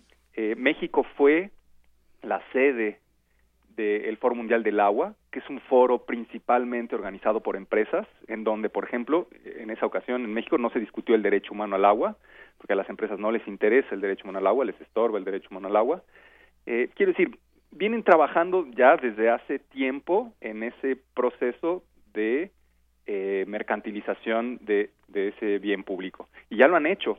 Es decir, Aguascalientes ya tiene eh, una norma que permite la privatización del agua, Saltillo lo mismo, Cancún, el propio Distrito Federal. En el Distrito Federal, cuando nosotros pagamos el agua, no se la pagamos al gobierno, se la pagamos a una empresa privada, que es la que se encarga de la gestión de los cobros. no podemos decir que sea una privatización total en el Distrito Federal, pero ya es una privatización parcial. E, esa agenda está ahí y es una agenda que viene desde el Banco Mundial que ha condicionado préstamos a nuestro país a cambio de que nosotros modifiquemos nuestra normativa para que eh, las empresas multinacionales que gestionan el agua puedan abrir esos mercados. Entonces, no es que no la hayan pensado, la pensaron mucho, desde hace mucho, y aquí lo que falló, por fortuna, es el cálculo político del gobernador. Y es muy relevante, por muchas razones es muy relevante, pero eh, entre otras porque, eh, como sabe el auditorio, desde hace cuatro años estamos discutiendo en el país la necesaria modificación de la ley de aguas nacionales. Eh, y ha habido varias iniciativas, eh, sobre todo, fundamentalmente la iniciativa oficial, eh, la famosa ley Korenfeld, que iba en una dirección similar. Esta era, esta de Baja California es, era muy obvia. La de Korenfeld era un poquito más discreta, aunque bastante torpe, pero que también lo que buscaba era abrir los mercados del agua a nivel nacional.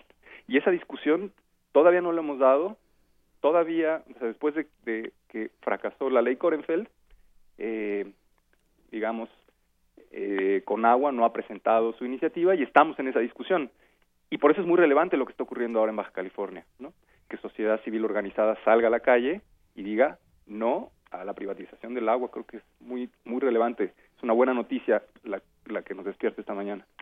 A ver, pero ¿cómo, cómo se puede, cuál es el argumento para, o sea, si, a lo mejor es que es una pregunta muy ingenua, pero ¿cuál es el argumento detrás de una iniciativa de este tipo? Bueno, son varios argumentos. Eh, el argumento principal es que los organismos operadores en el país están quebrados, que no tienen dinero y que por lo tanto no pueden hacerse cargo de la gestión, distribución, tratamiento del agua en, nuestro país. Entonces, como no lo pueden hacer, como están eh, quebrados económicamente, es necesario llamar a un organismo privado especializado que va a hacer negocio con el agua y a partir de esa lógica de mercado eh, va a permitir una mejor distribución hacia toda la población. Ese es, ese es el argumento de fondo ese es el argumento, es uno de ellos, es el argumento principal. Y escuchando precisamente a Francisco Vega, al gobernador del estado, eh, él lo que decía, a ver, es que no se está privatizando el agua, ¿no? En, diferentes entrevistas y, la respuesta de muchos medios de comunicación era, si bien no se está privatizando el agua, se está privatizando la distribución, ¿no? Que era algo interesante. Y, y, pensando entonces en la privatización, la distribución, ¿qué, otros, eh, qué, otras cosas están privatizando de esta manera en tiempos como estos que tendríamos que atender desde las leyes? Pero en el caso concreto del agua, ¿eso no implica ir contra, un contra el derecho al agua, contra un derecho humano? Desde mi punto de vista, absolutamente. el derecho humano al agua lo que, lo que establece es la posibilidad de que todas las personas por el hecho de ser personas, tengan acceso a ese bien. De, quiere decir, eh, un derecho humano, como todos sabemos, es, es universal. Y eso significa que todos y todas, independientemente de qué seamos y de, independientemente de nuestra capacidad de pago, podamos tener acceso a una cantidad mínima indispensable para poder llevar a cabo funciones esenciales, como es, evidentemente, beber, hacer la comida, lavar la ropa, limpieza personal. Entonces, todos deberíamos de tener acceso a una cantidad mínima indispensable. ¿Cuál es el problema de eh, llamar a los agentes privados para que se hagan cargo de la gestión. Que quien no pague no va a poder tener acceso al agua. Y obviamente eso contraviene el derecho humano que supone acceso universal. Las empresas vienen a hacer negocio, no vienen a garantizar el derecho humano. Eh, y por lo tanto, esas son las desviaciones que genera el mercado, que suele ser muy excluyente. Por ejemplo, una de ellas es que las empresas no atienden a los sectores, barrios, eh, pueblos en situación de mayor lejanía o de mayor pobreza, porque como no les garantizan el pago, entonces a la empresa no le, no le interesa llevar el agua ahí. Y eso lo hemos visto una y otra vez. En países en situación de pobreza, introducir a los privados para gestionar un bien que es fundamental para la vida es una equivocación porque nos lleva a situaciones de exclusión que no pueden ocurrir en relación con este bien, porque la vida está de por medio. Y se podría eh, argumentar en contra, digamos, haciendo al abogado del diablo, que, que de todas maneras eso, que de todas maneras esas poblaciones o hay ciertas poblaciones que están excluidas en este momento, pensando en la Ciudad de México, ciertas eh, poblaciones como Iztapalapa, como muchas otras que no tienen un acceso eh, regular y, igualitario al agua, se puede decir, bueno, de todas maneras eso sucede, entonces, bueno, ya qué más te da. No, no, no, no. Eso, no, bueno, desde, desde la lectura que yo hago de esa problemática, en ningún caso. Eh, porque lo que, lo que tendríamos que hacer justamente es exigir al gobierno que tiene esa responsabilidad, en tanto que el derecho humano al agua está establecido en la Constitución, que debería justamente, porque así lo establece el derecho humano, comenzar por las poblaciones en situación de mayor debilidad. El derecho humano al agua tiene un mandato fuerte vinculado al tema de la no discriminación y, y la igualdad. Eso significa que el gobierno si tiene escasos recursos, por donde debe de comenzar justamente es por las personas que se encuentran en situación de exclusión económica, por ejemplo.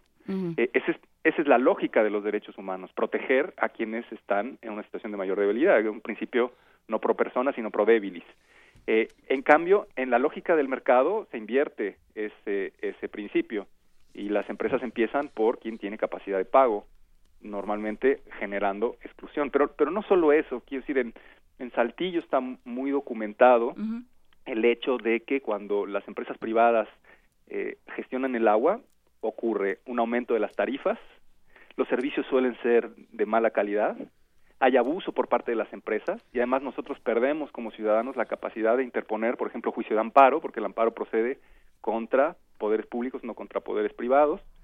Eh, son muy comunes los cobros injustificados, cargos excesivos, eh, no se llevan a cabo las inversiones prometidas, incluso en algunos países se ha tenido que rescatar a las empresas que fracasan eh, por problemas financieros, son las empresas suelen ser muy herméticas, hay falta de transparencia para informar a los consumidores, en fin, se, generan muchos problemas, eh, los ciudadanos experimentan muchos problemas y les cuesta mucho trabajo impugnar las decisiones y las acciones que emprenden las empresas privadas.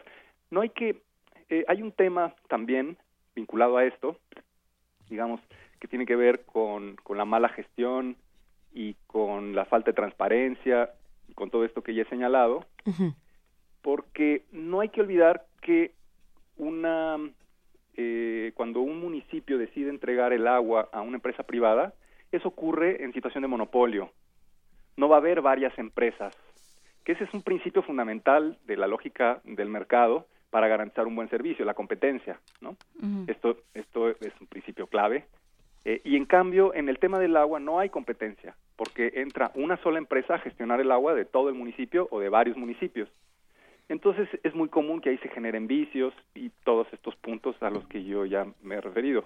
Ese es otro de los, de los temas que se discute eh, cuando se plantea el tema de la privatización. Y en relación a, al, al argumento de que eso no es privatización, eh, claro, es, muy, es, es complejo y es verdad que podemos dar un debate teórico sobre qué es y qué no es privatizar, pero ceder un servicio público a una empresa privada que se va a encargar de la ejecución de obras de infraestructura, del aprovechamiento de las aguas residuales, de la operación y el mantenimiento total eh, de los sistemas destinados a la prestación del servicio, es una privatización. esa misma falacia está detrás del tema de la privatización del petróleo en el país. Eh, eh, ahí, precisamente, precisamente nos escribe Ángeles Berlioz a nuestra cuenta de Twitter y nos dice que estos son los mismos argumentos que se utilizan para la reforma energética, que sería algo que podríamos discutir en otra en otra ocasión, Rodrigo. Y por ahí, eh, pues también podríamos cerrar esta conversación preguntándonos si bien Baja California se echa para atrás, qué es lo que va a pasar a partir de este momento y en qué nos tenemos que fijar. Sí, porque no es una un solo estado, ¿no? No, no es una sola entidad. No, no, no, no, es una es una tendencia que está posicionada a nivel nacional. Eh, en, Puebla están haciendo esos esfuerzos, en Chiapas está también el esfuerzo de privatización. ¿Qué tenemos que hacer? Tenemos que estar muy atentos, tenemos que estar muy atentos en nuestras propias localidades si hay esfuerzos de impulso de leyes locales y sobre todo yo diría estar muy atentos a la discusión de la ley de aguas nacionales. Tenemos que exigir que haya una ley de aguas nacionales en nuestro país que regule el derecho humano al agua, que está establecido en el artículo cuarto, párrafo sexto de la Constitución, pero que eh, esa ley atienda a lo que el derecho humano establece, que no sea una gestión centralizada, que haya participación eh, social en, las en la toma de decisiones, que se respete el derecho humano, que se respete la gestión comunitaria del agua, que en nuestro país es muy rica. Eh, y ahí hay una iniciativa ciudadana que también yo invito a la gente a conocer. Hay una página en internet, Agua para la vida, Agua para todos, Agua para la vida, en donde pueden encontrar el esfuerzo de académicos y ciudadanos que nos hemos dado la tarea de construir una iniciativa desde abajo para pensar el agua para la gente y el agua para el futuro, no el agua para las empresas. Pues eh, nos, nos, daremos a esa tarea. Muchísimas gracias, eh, Rodrigo Gutiérrez, y seguiremos en comunicación contigo para esta discusión de la Ley de Aguas Nacional porque desde luego sí esta es esta es una iniciativa que se echó para atrás pero eh, pero ahí está la tendencia y en muchísimos ámbitos no nada más el agua. Efectivamente. Muchísimas gracias doctor Rodrigo Gutiérrez Rivas investigador del Instituto de Investigaciones Jurídicas de la UNAM coordinador del área de derechos humanos de este instituto. Gracias por estar esta mañana con nosotros. Al contrario encantado. Gracias a ustedes. Primer movimiento. Clásicamente Incluyente. Nota Internacional. El jueves pasado, el gobierno de Barack Obama anunció la eliminación de la política de pies secos, pies mojados. Con esta medida, cualquier cubano que intentara llegar a Estados Unidos, pero fuera detenido en el mar, debía volver a su país. Sin embargo, quienes consiguieran llegar a suelo estadounidense podrían quedarse y aplicar por una residencia y, solicitar una residencia permanente. De acuerdo con datos federales, más de 250 mil cubanos recibieron la residencia durante la administración de Obama y se estima que el año pasado llegaron a Estados Unidos aproximadamente 63 3.000 cubanos, la mayoría a pie a través de la frontera suroccidental.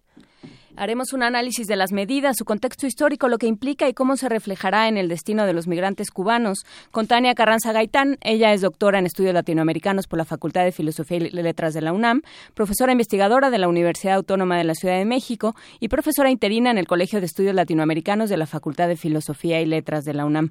Buenos días, Tania, muchísimas gracias por estar de nuevo con nosotros. Hola, buenos días. Muchas gracias a ustedes por la invitación. Saludos también al auditorio. ¿Cómo, ¿Cómo fue este anuncio, Tania, y cómo cambia la, política pies secos, pies mojados en Estados Unidos? Eh, sí, fíjate que, eh, bueno, quisiera hacer un breve recorrido histórico primero, porque me parece que a veces nos quedamos un poco eh, eh, carentes de información eh, en muchos sentidos.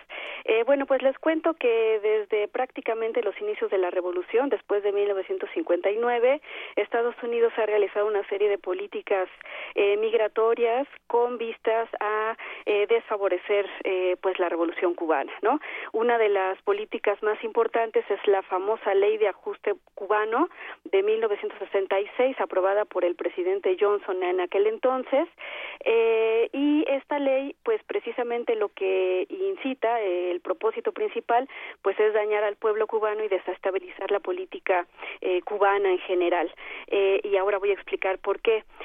Más adelante se hicieron algunos tratados y la política esta que comentan ustedes de pies secos, pies mojados, fue aprobada por el presidente Clinton en 1996, que es una política de, que causa una inseguridad altísima para los cubanos, porque, entre otras cosas, esta política migratoria es una política de migración irregular que incita a la violencia, que incita a la muerte también. Hay que tomar en cuenta que miles de cubanos han perdido la vida en estos intentos de, de, llegar a, a suelo estadounidense.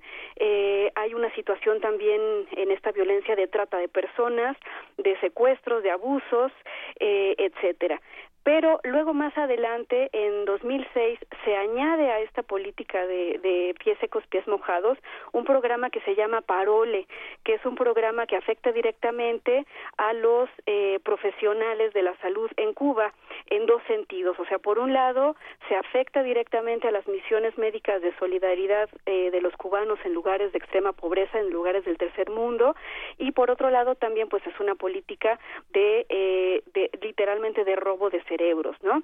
Eh, eh, a partir de una serie de acuerdos que no son los... Eh, también quisiera decir una cosa, pareciera que Estados Unidos es el que tiene siempre la última palabra, ¿no? y pues resulta que no, es decir, los últimos acuerdos que se han hecho no son nuevos, sino que han sido una serie de negociaciones y de discusiones desde el propio pueblo cubano desde el propio gobierno cubano con la intención desde 1984 de que se regularicen las migraciones Estados Unidos-Cuba, ¿no? Eh, y sin embargo, bueno, pareciera que pues que Cuba no tiene nada que ver cuando al contrario, es decir, el gobierno cubano es el que ha propuesto eh, la necesidad de estas medidas de seguridad, la necesidad de que la gente migrante deje de sufrir, deje de morir eh, y también que deje de haber abusos, porque como digo, este, eh, es decir, la ley esta de pies secos, pies mojados, lo que hace es permitir la residencia permanente de cubanos en suelo estadounidense siempre que lleguen a las costas, ¿no? Sí. Pero esto, ¿esto qué significa? Que ningún otro país les da visa, que el propio Estados Unidos no les da visa, sino que los pone en riesgo. Es decir, ¿cuál es la manera de llegar a suelo estadounidense? Pues a través eh, de mar, por ejemplo, eh, eh, con, naves ilegales, con naves que seguramente fueron secuestradas, robadas, que pueden ser aeronaves o que pueden ser embarcaciones, causando también violencia porque, bueno, hay una, hay una situación ahí de robo de estas, de estas naves. Y una vez que llegan a suelo estadounidense, si es que llegan eh, porque como digo hay una situación muy muy fuerte de muertes eh, etcétera entonces se les da eh, esta residencia eh, eh, en Estados Unidos, ¿no? Y es en el único, es hacia el único país donde sucede esto. Es decir, Estados Unidos no da residencia a ningún otro otra persona del mundo más que a los cubanos. Es decir, es una cuestión que claramente afecta o que intenta desestabilizar políticamente a Cuba, ¿no? Ha habido este, grandes grandes avances en este sentido porque como digo, desde 1984 empezaron las primeras negociaciones, hubo importantes negociaciones en 1994 y 95 también para regularizar la migración y sin embargo llegó Clinton con esta eh, propuesta eh, tan eh, inhumana, digamos, ¿no? de, de ley migratoria eh, más adelante se siguieron las negociaciones en 2002. Eh, Cuba presentó un acuerdo migratorio con una serie de medidas interesantes, pero fueron rechazadas por el gobierno de Estados Unidos.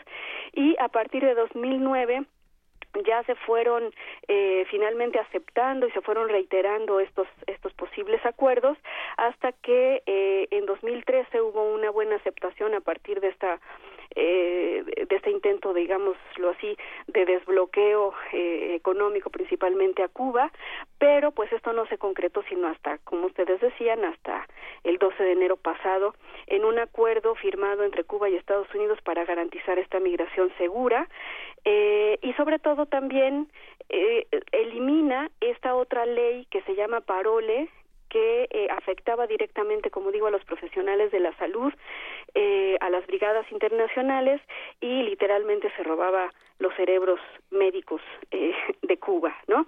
Eh, ¿Qué pasa con esta con esta ley eh, pies secos pies mojados? Pues que se da un trato preferencial y único que incitaba desde luego las salidas ilegales, ¿no?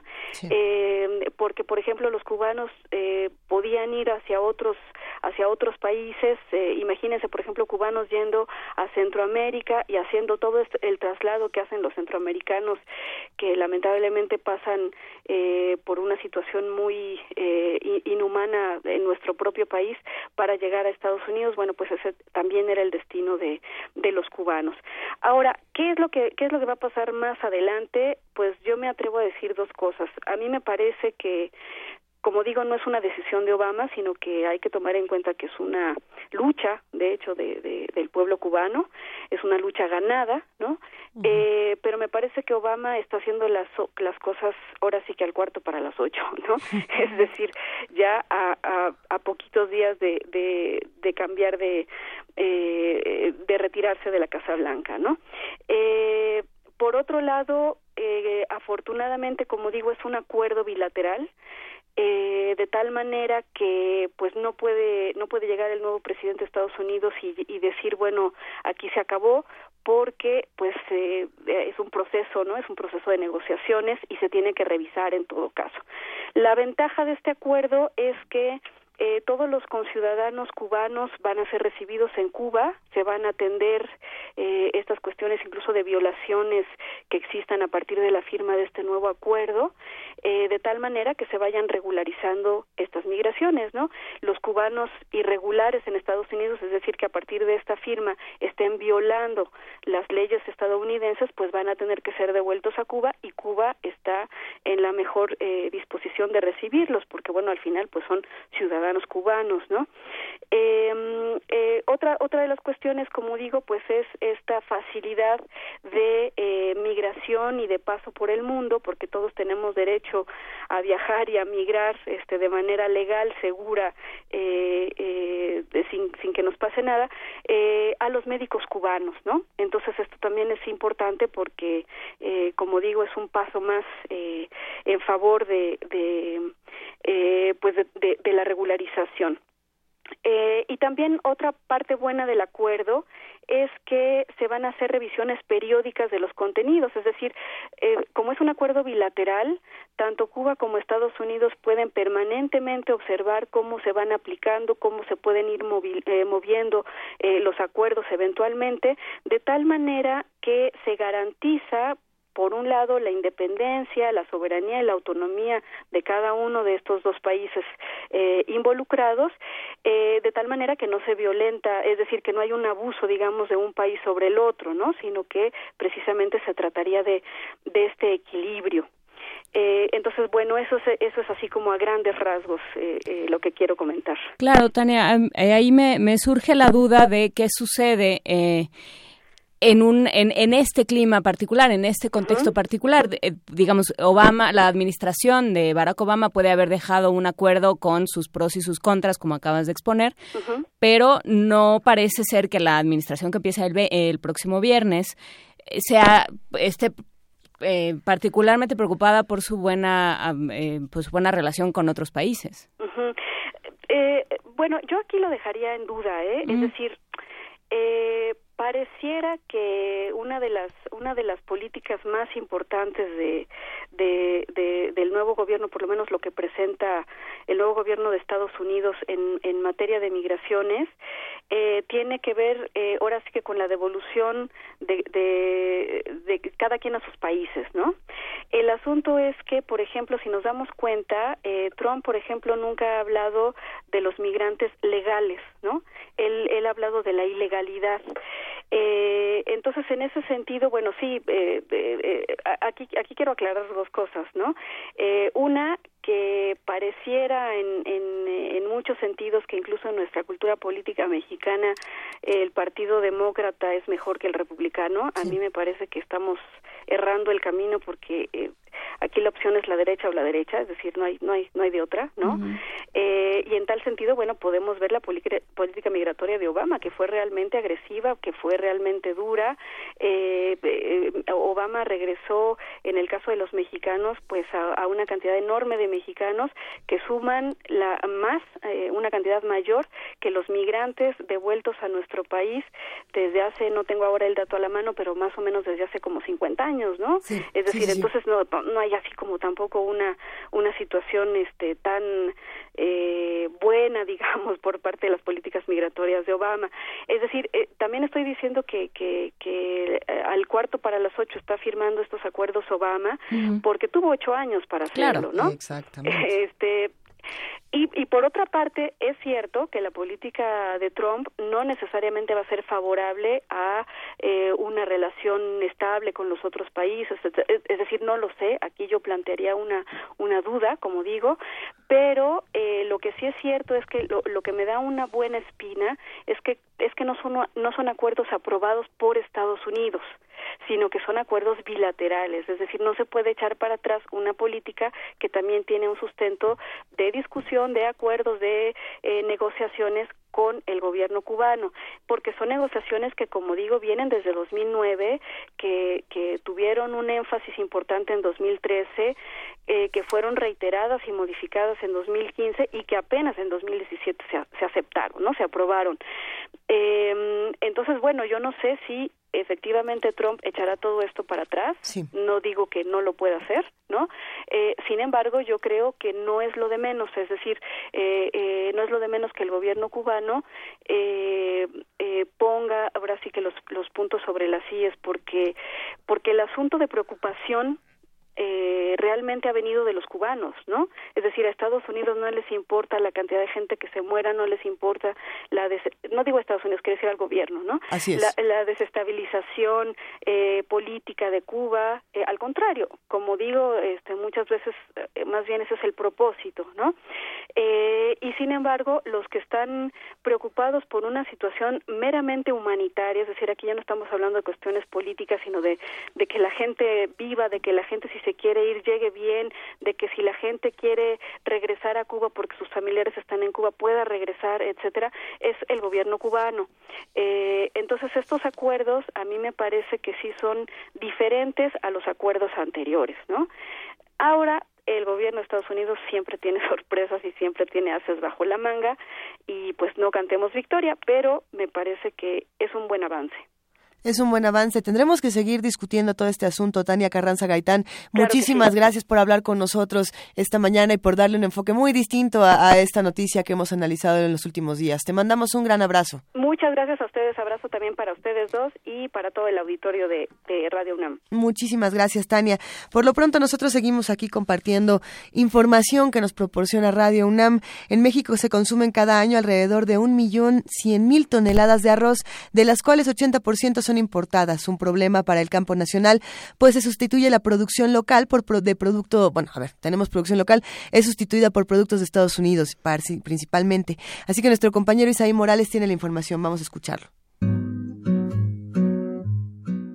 En el mundo existen países cuyo grado de seguridad alimentaria no se relaciona de manera estrecha con el desarrollo rural. México es un claro ejemplo de esta problemática. Cifras del Consejo Nacional de Productores de Arroz revelan que del millón cien mil toneladas de esta semilla que se consume cada año en nuestro país, tan solo el 20% se produce en territorio nacional.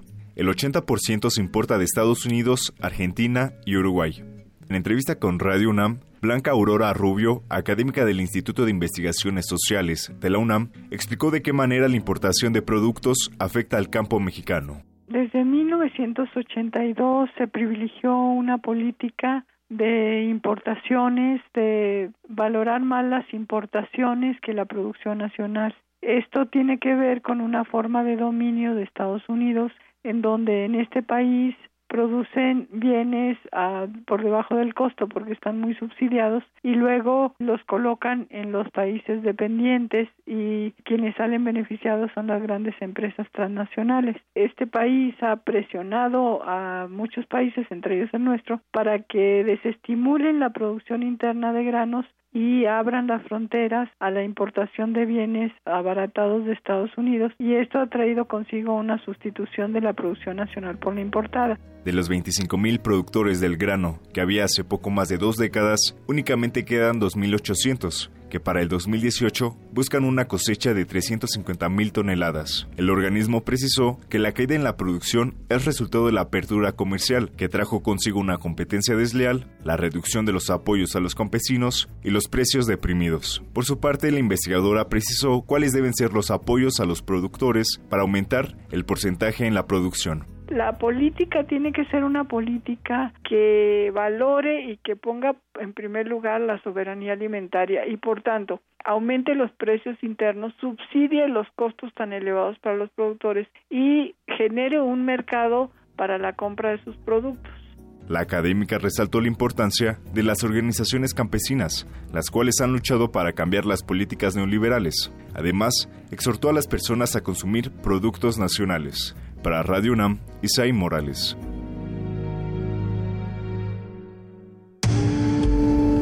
Primer movimiento. Clásicamente... Diverso.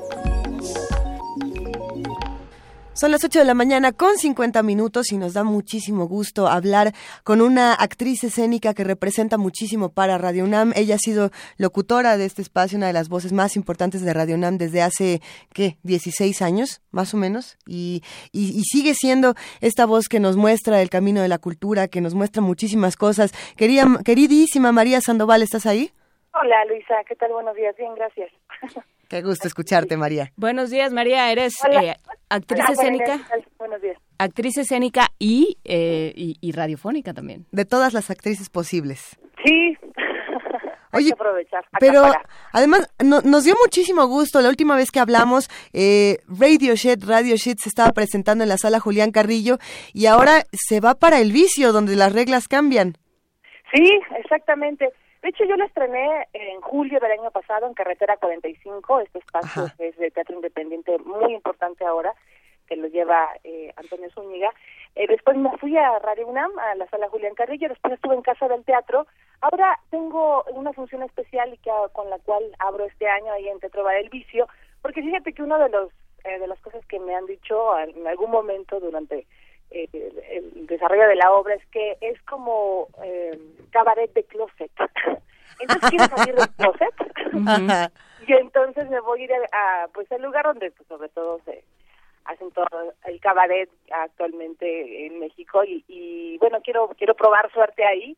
Y, y de hecho en un mes eh, retomo también en temporada en el foro a poco no a partir de febrero pero entonces, bueno, mañana, mañana hay una función especial única ahí en el Teatro del Vicio a las nueve y media de la noche.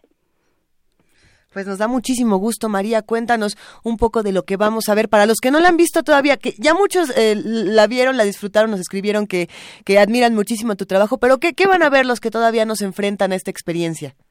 Bueno, pues mire que yo lo estructuré como una farsa radiofónica. Ahora que echando mano de la vividura personal, que trabajo ahí hace un rato, sí hace casi ya 17 años, fíjate Luis.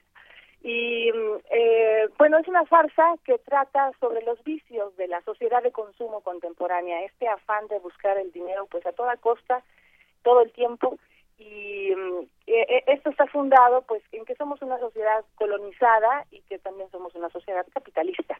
Entonces, como que tomo esa estructura de radio como la revista, tengo diferentes invitados eh, que vamos hablando de algunos temas incómodos como es el racismo, como es pues el machismo y la inequidad de género, también como es eh, la explotación de la naturaleza por toda costa para conseguir todos nuestros objetivos monetarios y también el abuso y la explotación de los animales. Entonces, bueno, toco varios temas, pero eh, eh, eh, y que estas acciones que y esos comportamientos que tenemos como sociedad pues, nos llevan a un catastrófico y apocalíptico pues este fin de la humanidad no la la, la transmisión que van a ver es, se supone que es un día antes es la última transmisión que hace RBM Radio Shed antes del fin del mundo porque allá vamos. Bueno, a ver, pero ¿qué, ¿qué va del fin del mundo que tú planteabas, María Sandoval, en 2016 a este día 18 de enero de 2017, donde habrá muchos que te dirán, ahora sí ahí viene, en un par de días este fin del mundo? Que, que no, pero vaya, desde el teatro el discurso cambia dramáticamente, de las dos maneras que dramáticamente se puede un día antes, ¿no? un día antes de que quién sabe qué nos pueda pasar, ¿no? Estamos expuestos ahí a que aprieten el botón nuclear y bueno, ahora sí que hay que amar a Dios en tierra de indios, ahora sí todos juntitos los mexicanos. Ok, esparciendo, esparciendo optimismo, eh, muy bien, María Sandoval. Este, invítanos una vez más al vicio este jueves. Bueno, eh, la función es mañana a las nueve y media, pueden llegar a partir de las nueve, desde antes a tomarse un drink, a las nueve y media empieza la función, y mm, vamos a ver RDM Radio Shed, que es la única estación human friendly de toda América. Y vamos a, pues a disfrutar este de este espectáculo, de verdad la van a pasar muy bien y por ahí vamos a pensar tantito. Y queremos responderle también a esta gran esta gran trilla que nos han lanzado todos los mexicanos, sino qué hubieran hecho ustedes. Eso, ya ves. Ahora nos preguntas, María Sandoval, qué hubiéramos hecho nosotras.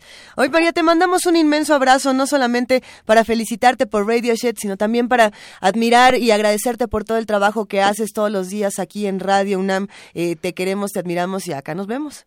Ay, mil gracias, Lisa, mil gracias, Juan Inés y espero que nos veamos por ahí. No sé, ¿puedo regalar un pase doble para mañana? Sí, sí que sí. algunos radioescuchas que nos quieran acompañar, eh, pues ya ustedes lo pasan. A ver, vamos a regalarlo por teléfono en el 55 36 43 39 al primero que nos llame y que nos diga qué, querida María. Que nos diga... El que hubiera hecho. Que nos dé una respuesta a, esta pregunta que ya se da un poco de flojera, ¿verdad? si no, ¿qué hubieran hecho ustedes? Órale. A, la que nos hizo Peña Nieto. 55 36 43 39. ¿Qué hubieran hecho ustedes? El primero que nos llame se va a ver Radio Shed este jueves 19 de marzo, el día de mañana a las nueve y media de la noche en el vicio. Este espacio eh, bellísimo y además eh, hilarante. Muchísimas gracias, María. Va un abrazo. Un abrazo, muchas gracias. Hasta luego. Hasta luego, un abrazo. Vamos a escuchar de una la danza cubana número dos, La Viciosa, con el dúo Pro Música.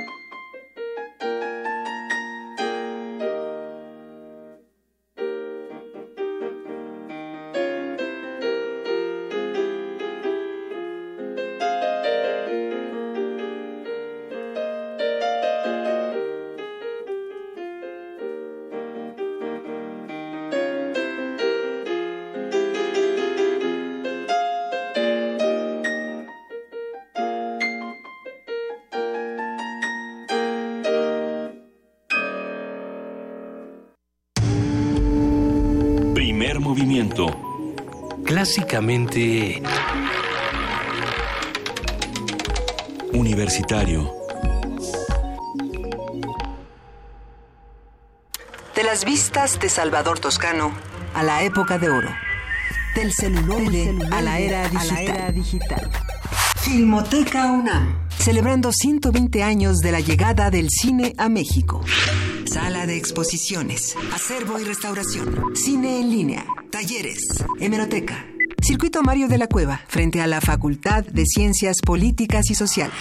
Entra a www.filmoteca.unam.mx. Ahí encontrarás la oferta visual que tenemos para ti. Filmoteca UNAM. La Junta, la Junta. Ya casi llego. Ya no llegué. ¡Espere! ¡Por favor! Aquí, aquí está mi boleto. Lo siento, joven. Ya no puede pasar. ¡No! Hola, amiguis. Hola, Tere. Ya nos tenemos que ir. Nos vemos. Bueno, tomaré mi café sola. No te quedes fuera. Si tu INE no tiene un 18 en los recuadros de atrás, ya no es vigente y tienes que renovarla. Si no tiene números, checa su vigencia en la parte de enfrente. Ahora que renové mi INE, soy parte de las decisiones del país. Instituto Nacional Electoral, INE. Náhuatl, Mixteco, Maya, Celtal, Tzotzil, Zapoteco, Otomí. Las lenguas originarias de México reunidas en un espacio de interculturalidad. Calme Cali. Calme Cali. Acompáñanos a conocer las diferentes culturas indígenas de nuestro país en voz de sus hablantes. Todos los jueves a las 10 de la mañana. Retransmisión domingo 15.30 horas. Por el 96.1 de FM. Radio UNAM. Desigual e intolerante, ¿cuál es la línea que nos separa del otro? Sin margen. Borramos fronteras. Acompaña a Luisa Iglesias y conoce los ecos de la diversidad social. Todos los jueves a las 12 del día por el 96.1 de FM. Radio UNAM.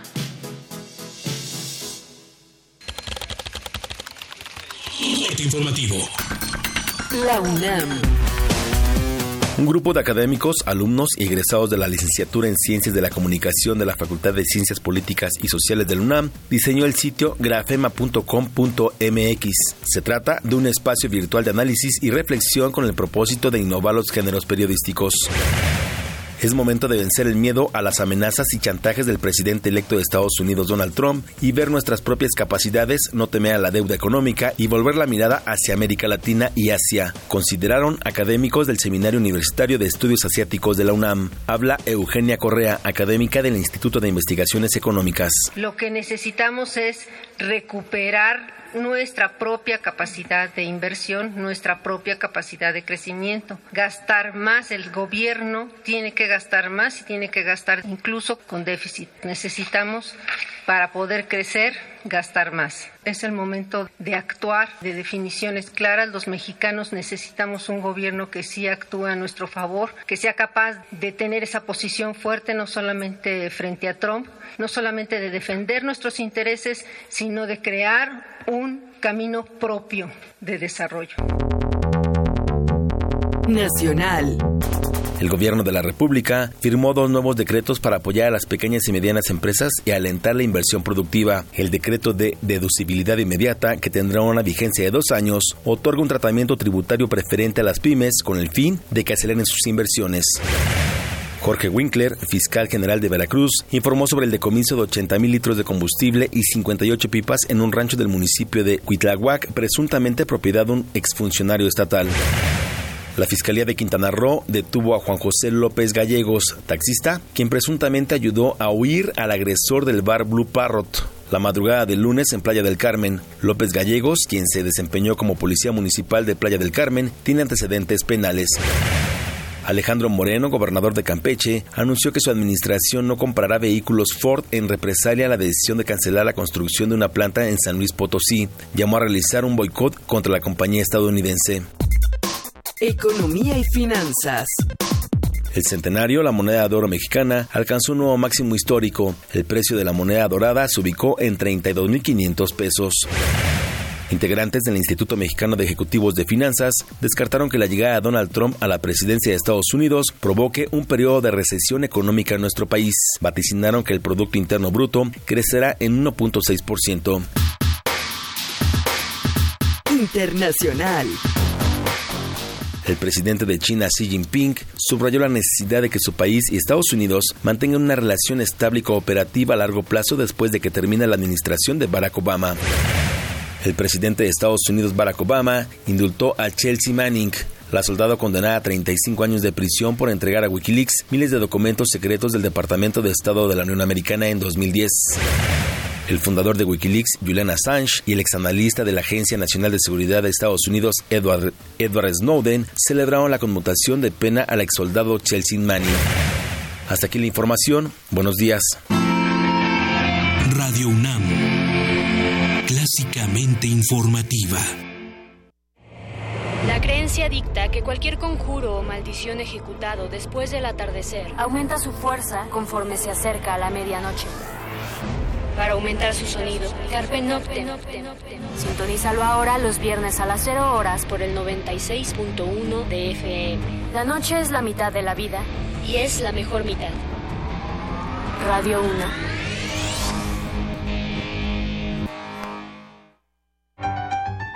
Como los pulpos, los escritores son más sabrosos en su tinta. Una producción del Instituto de Energías Renovables de la UNAM. Lunes y miércoles al mediodía por el 96.1 FM. Radio UNAM. Búscanos en redes sociales, en Facebook como Primer Movimiento UNAM y en Twitter como P Movimiento o escríbenos un correo a primermovimientounam@gmail.com. Hagamos comunidad. Tercera hora de primer movimiento, Juana Inés de esa y Luisa Iglesias aquí saludando a todos los que hacen comunidad con nosotros y compartiendo. A, ver, Juana Inés, ¿tú sabes lo que es la brucelosis? Tengo una leve idea. Eso pasa cuando tomas leche bronca, ¿no? Es que ah, no estoy tan segura de qué es este asunto de la brucelosis, pero sí tenemos información sobre el asunto. Los criaderos de cachorros de perros son el mayor foco de infección de brucelosis canina, una enfermedad que afecta su aparato reproductivo. En estos casos, los médicos veterinarios recomiendan su castración para evitar la propagación de la bacteria. Nuestra compañera Cristina Godínez tiene los detalles. La brucelosis canina es una enfermedad causada por la bacteria Brucella canis y afecta la salud reproductiva de los perros. En nuestro país no hay un estudio poblacional sobre la incidencia de la enfermedad. Lo que se ha observado es que los criaderos son el mayor foco de contagio es la doctora Beatriz Arellano Reynoso, académica de la Facultad de Medicina Veterinaria y Zootecnia de la UNAM. En los perros, los principales problemas que causa son a nivel reproductivo. ¿Por qué? Porque a Brucela le gusta irse hacia los órganos del tracto reproductivo, es decir, en las hembras puede alojarse en el útero y causar abortos y en los machos se aloja en el testículo y causa la enfermedad que se llama orquitis, o sea, inflamación del testículo. Entonces los machos se vuelven infértiles y las perritas hembras abortan particularmente, y no sabemos por qué aquí en México, son los de criaderos que tienen mayor riesgo, a lo mejor porque cruzan eh, a los animales con otros perritos o los traen ya enfermos, inclusive importados, pero digo, no hay ningún estudio muy minucioso al respecto. La bacteria Brucella canis es difícil de detectar,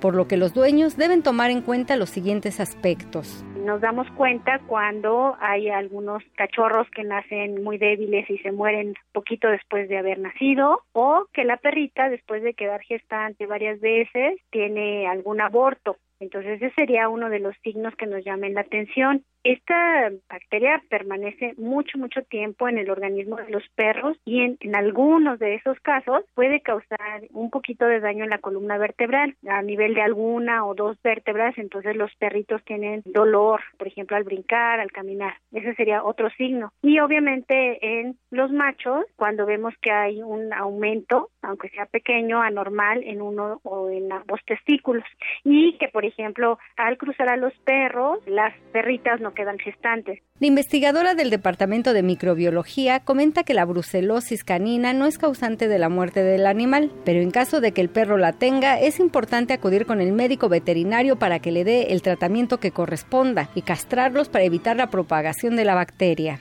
Para Radio UNAM, Cristina Godínez.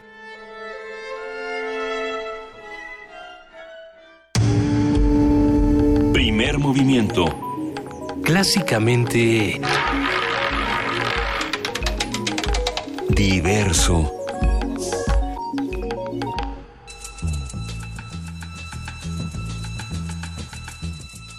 Es hora de poesía necesaria. Así es, querida Juana Inés, llegó el momento de poesía necesaria, pero esta vez ni tú ni yo la vamos a leer. ¿Cómo va a estar este asunto? ¿Ya cómo nos toca esta vez? Este asunto es eh, la poesía necesaria, que es de la cual se apropió. Este espacio está abierto para que cada quien se lo apropie. Es eh, una lectura de Javier Ramírez Amaro de Las causas de Borges. Recuerden que ustedes también pueden participar en este espacio, también pueden aprender este espacio eh, con la H. Con la H, sí, y escribiendo y mandando sus audios a primermovimientounam.gmail.com. Cualquier cosa por redes sociales nos pueden, mm, pueden entrar en contacto con nosotros, pueden hablar con nosotros y nosotros les contamos qué es lo que tienen que hacer. Pues en este momento vamos a escuchar las causas de Borges, precisamente en la voz de Javier Ramírez Amaro, a quien le mandamos un gran abrazo. De Jorge Luis Borges, Las causas. Los ponientes y las generaciones los días y ninguno fue el primero. La frescura del agua en la garganta de Adán, el ordenado paraíso, el ojo descifrando la tiniebla, el amor de los lobos en el alba, la palabra, el exámetro, el espejo, la torre de Babel y la soberbia, la luna que miraban los caldeos, las arenas sin números del Ganges, Chuanzú y la mariposa que lo sueña, las manzanas de oro de las islas, los pasos del errante laberinto, el infinito lienzo de Penélope, el tiempo circular de los estoicos, la moneda en la boca del que ha muerto, el peso de la espada en la balanza, cada gota de agua en la clepsidra, las águilas, los fastos, las legiones, César en la mañana de Farsalia, la sombra de las cruces en la tierra, el ajedrez y el álgebra del persa, los rastros de las largas migraciones, la conquista de reinos por la espada, la brújula incesante, el mar abierto, el eco del reloj en la memoria, el rey ajusticiado por el hacha, el polvo incalculable que fue ejércitos. La voz del ruiseñor en Dinamarca, la escrupulosa línea del calígrafo, el rostro del suicida en el espejo, el naipe del taur, el oro ávido, las formas de la nube en el desierto, cada arabesco del calidoscopio, cada remordimiento y cada lágrima. Se precisaron todas esas cosas para que nuestras manos se encontraran. Primer movimiento. Clásicamente... Reflexivo.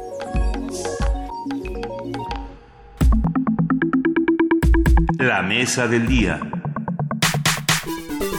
Del 17 al 20 de enero se llevará a cabo en Suiza la tercera ronda de negociaciones entre México y la Asociación Europea de Libre Comercio para revisar el Tratado de Libre Comercio del TLC vigente desde 2001. La Secretaría de Economía informó que la revisión de este tratado es una de las acciones de la Agenda Comercial de 2017, con la que se pretende ampliar la cobertura del acuerdo, brindar certidumbre a los operadores económicos y mejorar el acceso a mercados, principalmente de productos agrícolas. Tendremos una conversación sobre el Tratado de Libre Comercio, sus ventajas, desventajas y perspectivas con el, economista Francisco Rodríguez, miembro del Consejo Editorial del Observatorio Económico de la Universidad Autónoma Metropolitana Unidad Azcapotzalco. Francisco Rodríguez, mejor conocido como Primo Frank. ¿Cómo estás? Muy buenos días. Buenos días, gracias por la invitación. Un gusto estar aquí como siempre. Un gusto que estés por aquí. También nos acompaña Luis Fonserrada Pascal, él es director del Centro de Estudios Económicos del Sector Privado, entre muchas otras cosas. Muchísimas gracias, Luis Fonserrada, por estar con nosotros. Muchas gracias a ustedes, con mucho gusto. Las noticias nos tienen desalentados, nos tienen preocupados, pero también nos tienen muy ocupados en, en, en atender lo importante. Eh, ¿Qué balance se puede hacer en este momento del TLC? ¿Por dónde se puede abordar esta discusión para que todos podamos integrarnos, Luis? Mira, el tratado tiene 23 años, los cumplió ahora el primer día de enero. Uh -huh. Es un tratado que ha ido mucho más allá de lo que nos hubiéramos imaginado cuando lo hicimos. Eh, la integración que se ha dado de manufacturas y de la industria en general ha sido muy impresionante. Eh, por ejemplo, para darnos una idea, de los estados americanos, 29 de los estados americanos tienen como primer lugar de su destino de exportaciones o segundo a México. Uh -huh. Es decir, la integración es muy impresionante. Eh, dependen más de 10 millones de empleos en Estados Unidos del comercio con México y eso ha permitido una importante eh, intercambio no solamente de bienes y de servicios, sino de un intercambio de tecnología, de eh, innovación, eh, una integración que se ha ido dando eh, cada vez más en las cadenas de valor. No en la medida que podría haber sido si hubiéramos tenido otras medidas paralelas durante este tiempo.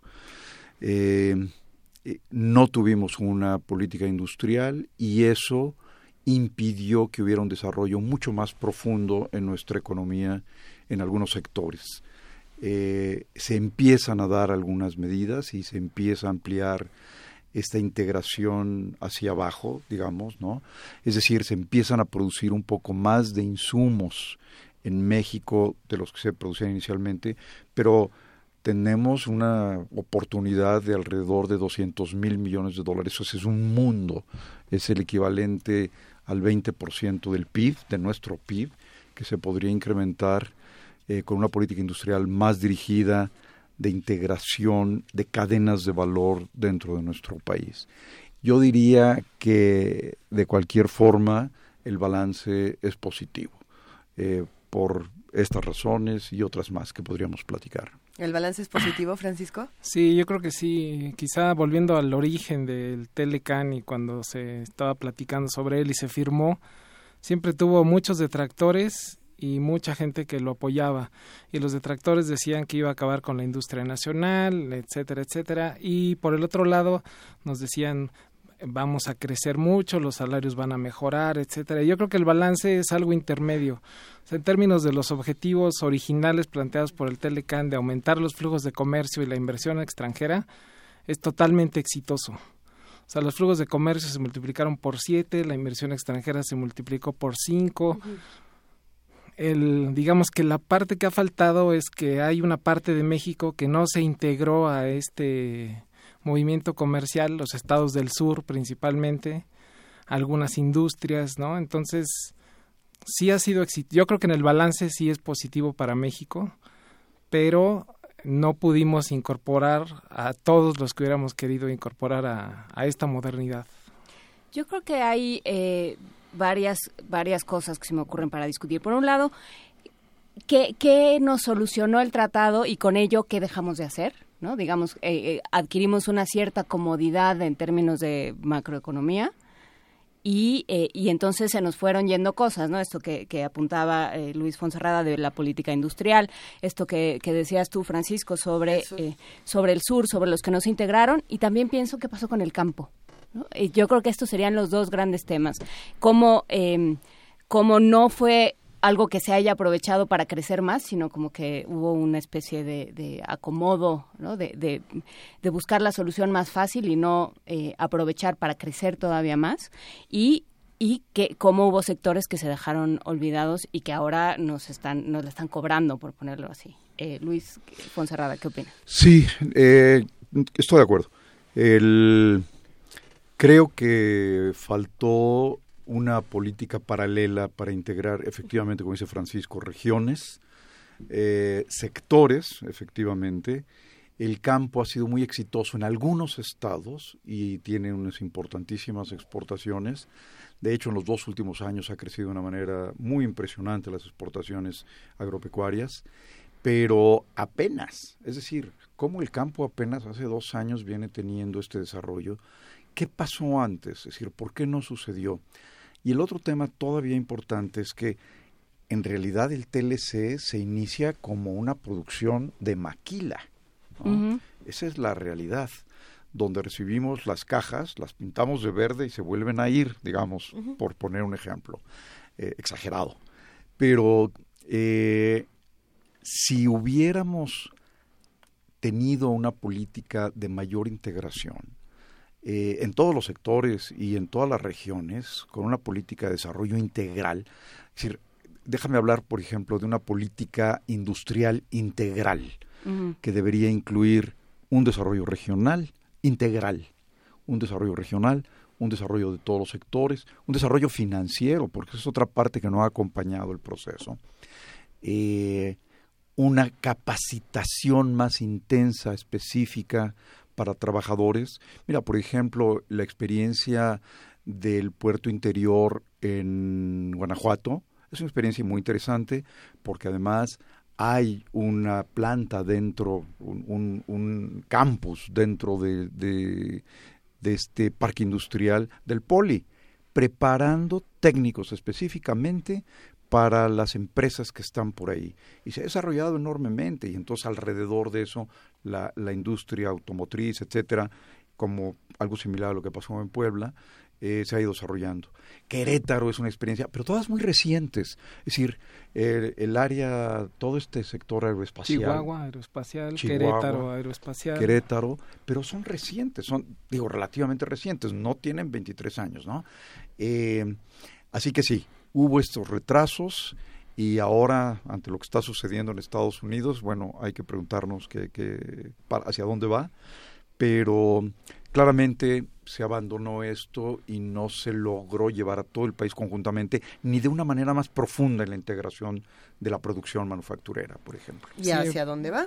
Sí, volviendo nada más un poquito a la parte del campo, pues este digamos que ahí, ah, igual como en todo, hubo ganadores y perdedores. Estados Unidos es un gran productor de granos oleaginosas y somos su primer destino de exportación de esos productos.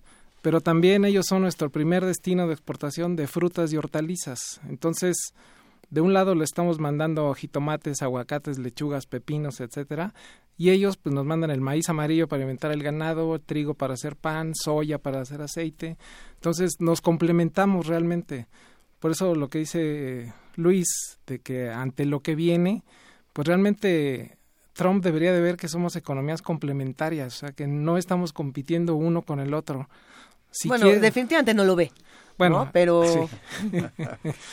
y lo que comentaba Luis de las exportaciones, pues sí, México está exportando ahora, este año, 2016, perdón, van a ser casi 30 mil millones de dólares de productos agroalimentarios. Eso es muy impresionante. Impresionante. Y los últimos dos años ya, ya tenemos un superávit, o sea, estamos vendiéndole más al mundo de lo que le estamos comprando de alimentos.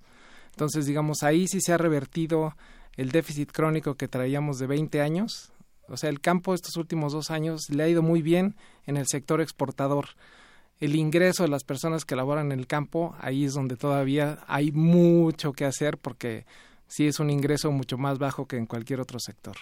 Es que ahí es donde yo creo que, que el, balance empieza a, a, chirrear, ¿no? Esta, esta idea de que el balance es positivo es un poco eh, ¿A costa de qué? Es un poco chocante en el, en el sentido de, bueno, ¿a quién benefició? O sea, si el balance es positivo, ¿quién se benefició? Porque ni la pobreza ni la desigualdad han disminuido, muy por el contrario. Entonces, ¿quién se beneficia de este TLC cuya, cuyo balance en México, según dicen, es positivo? ¿Dónde de, qué nos están hablando estos números y en dónde se están quedando las, las ganancias?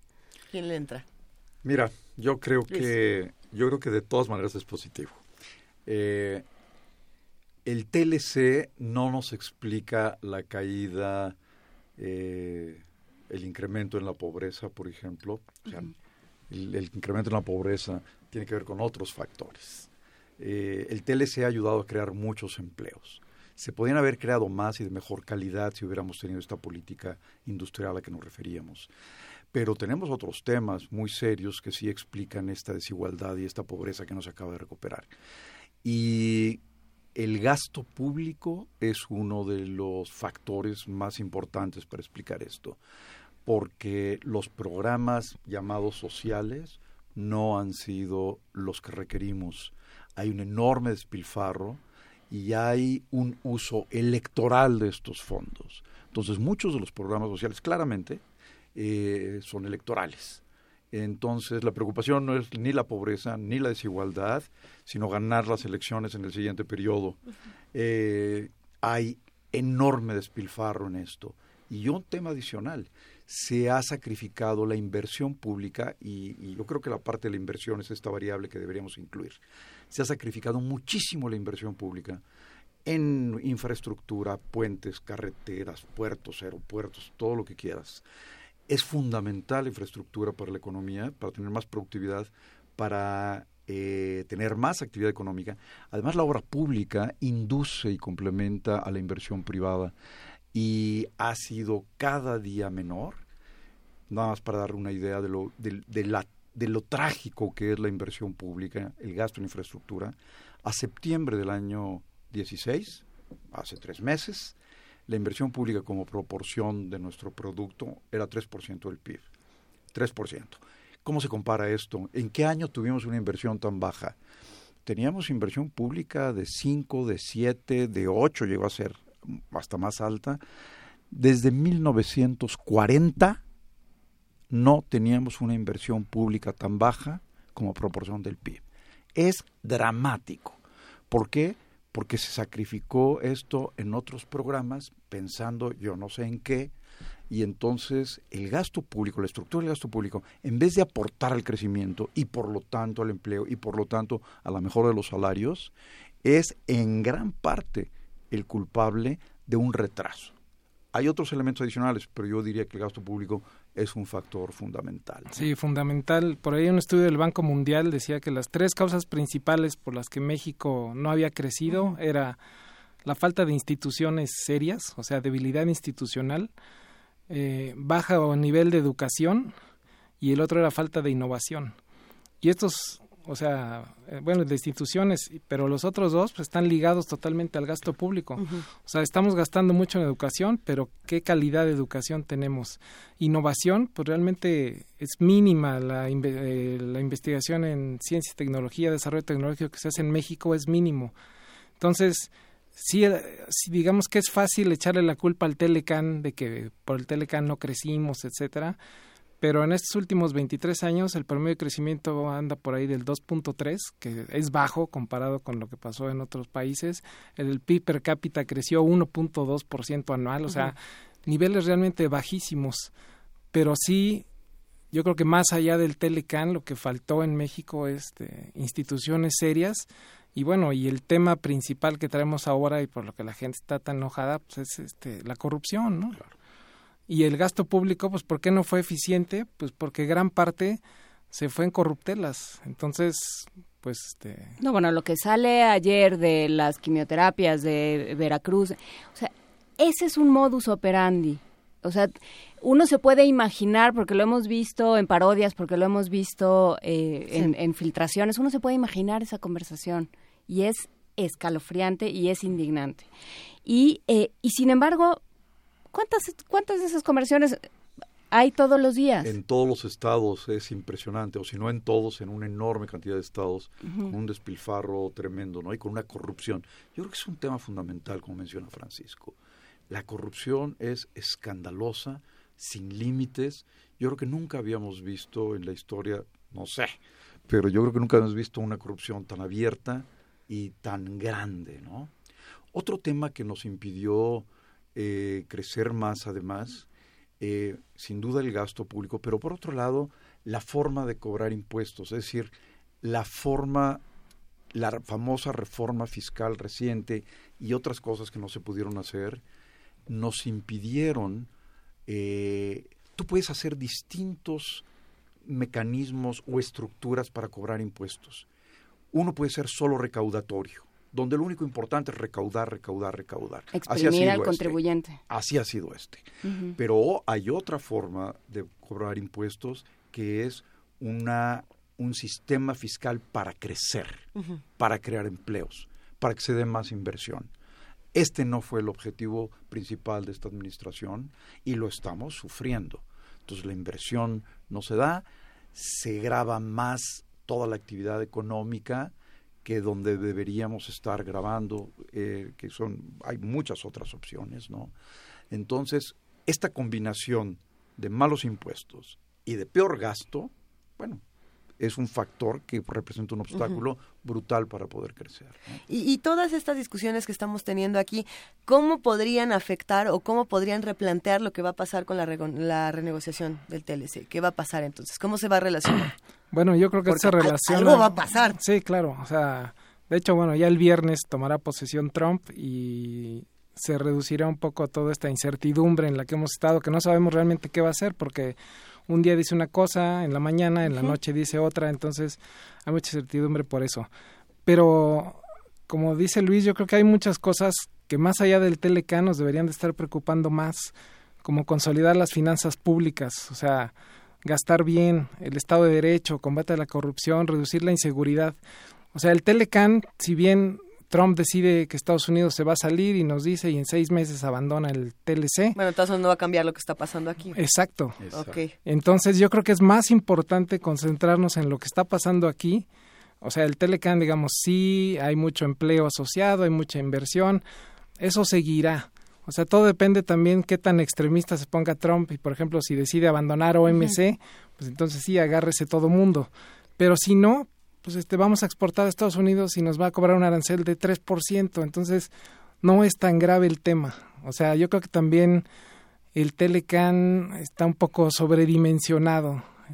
Yo creo que hay más cosas, hay más cosas que tenemos que hacer al interior que preocuparnos tanto por el Telecan. ¿Cómo pensando en términos de crecimiento y en términos de bienestar social, ¿cómo tendría que ser la relación entre, entre el Estado, entre el gobierno y los empresarios? Pensando en, no en que a los empresarios les vaya bien, sino que nos vaya bien a todos y realmente haya una distribución equitativa. Sí, yo creo que eh, deberíamos tener un esquema eh, eh, apoyado por financiamiento, por ejemplo.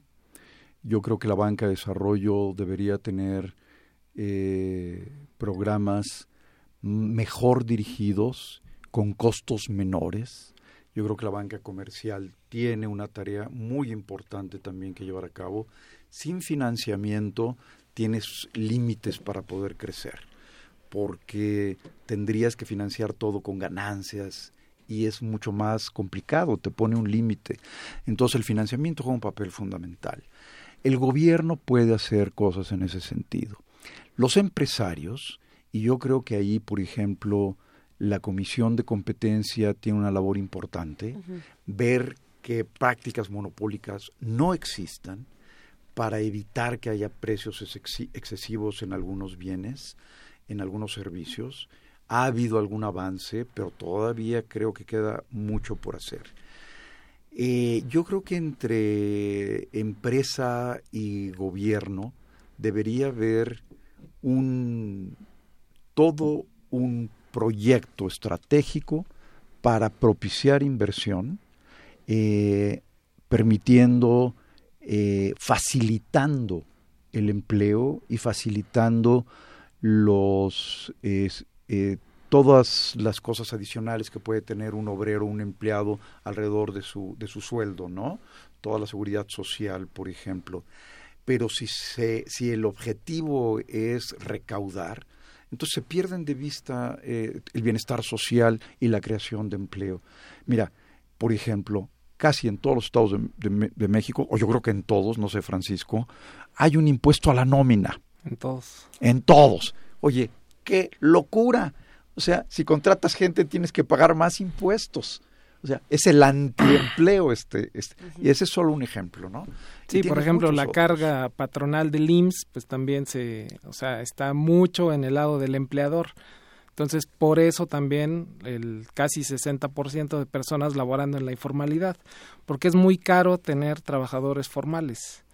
Entonces, yo creo que sí hay mucho espacio de para desregular en niveles desde lo municipal hasta lo federal. O sea, ahí hay un gran espacio. O sea, el gobierno lo que debería hacer es facilitarle la tarea a los inversionistas. O sea, yo quiero poner una fábrica, bueno, pues este, resulta que hay fábricas por ahí que llevan años esperando permisos o manifestaciones de impacto ambiental o temas de protección civil. O sea, sí hay muchos temas donde el gobierno podría cooperar, facilitar este, esta inversión y el apoyo a las pymes, porque no importa lo que digan, o sea, la verdad es que el apoyo a las pymes es mínimo.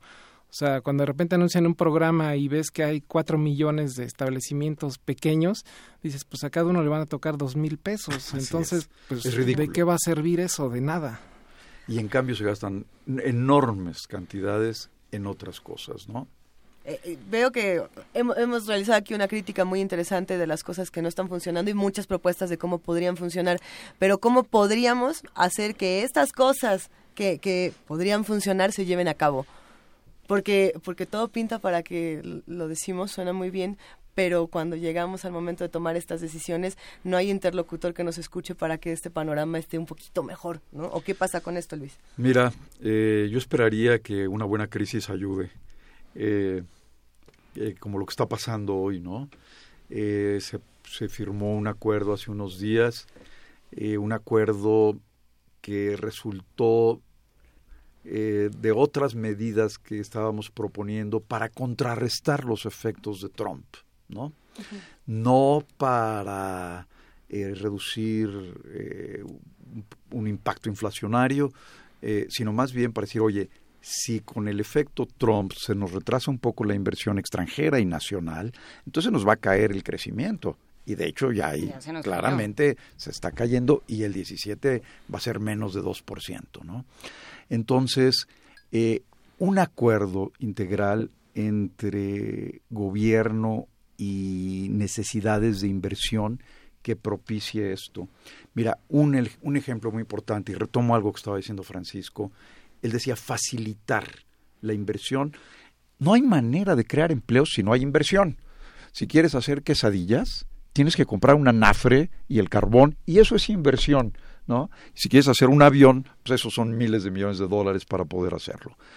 Aquí el tema fundamental en esta facilitación es también el marco regulatorio. Es decir, la regulación muy pesada, muy estorbosa para llevar a cabo actividad económica. Muy propensa a la corrupción. Y eso, ¿no?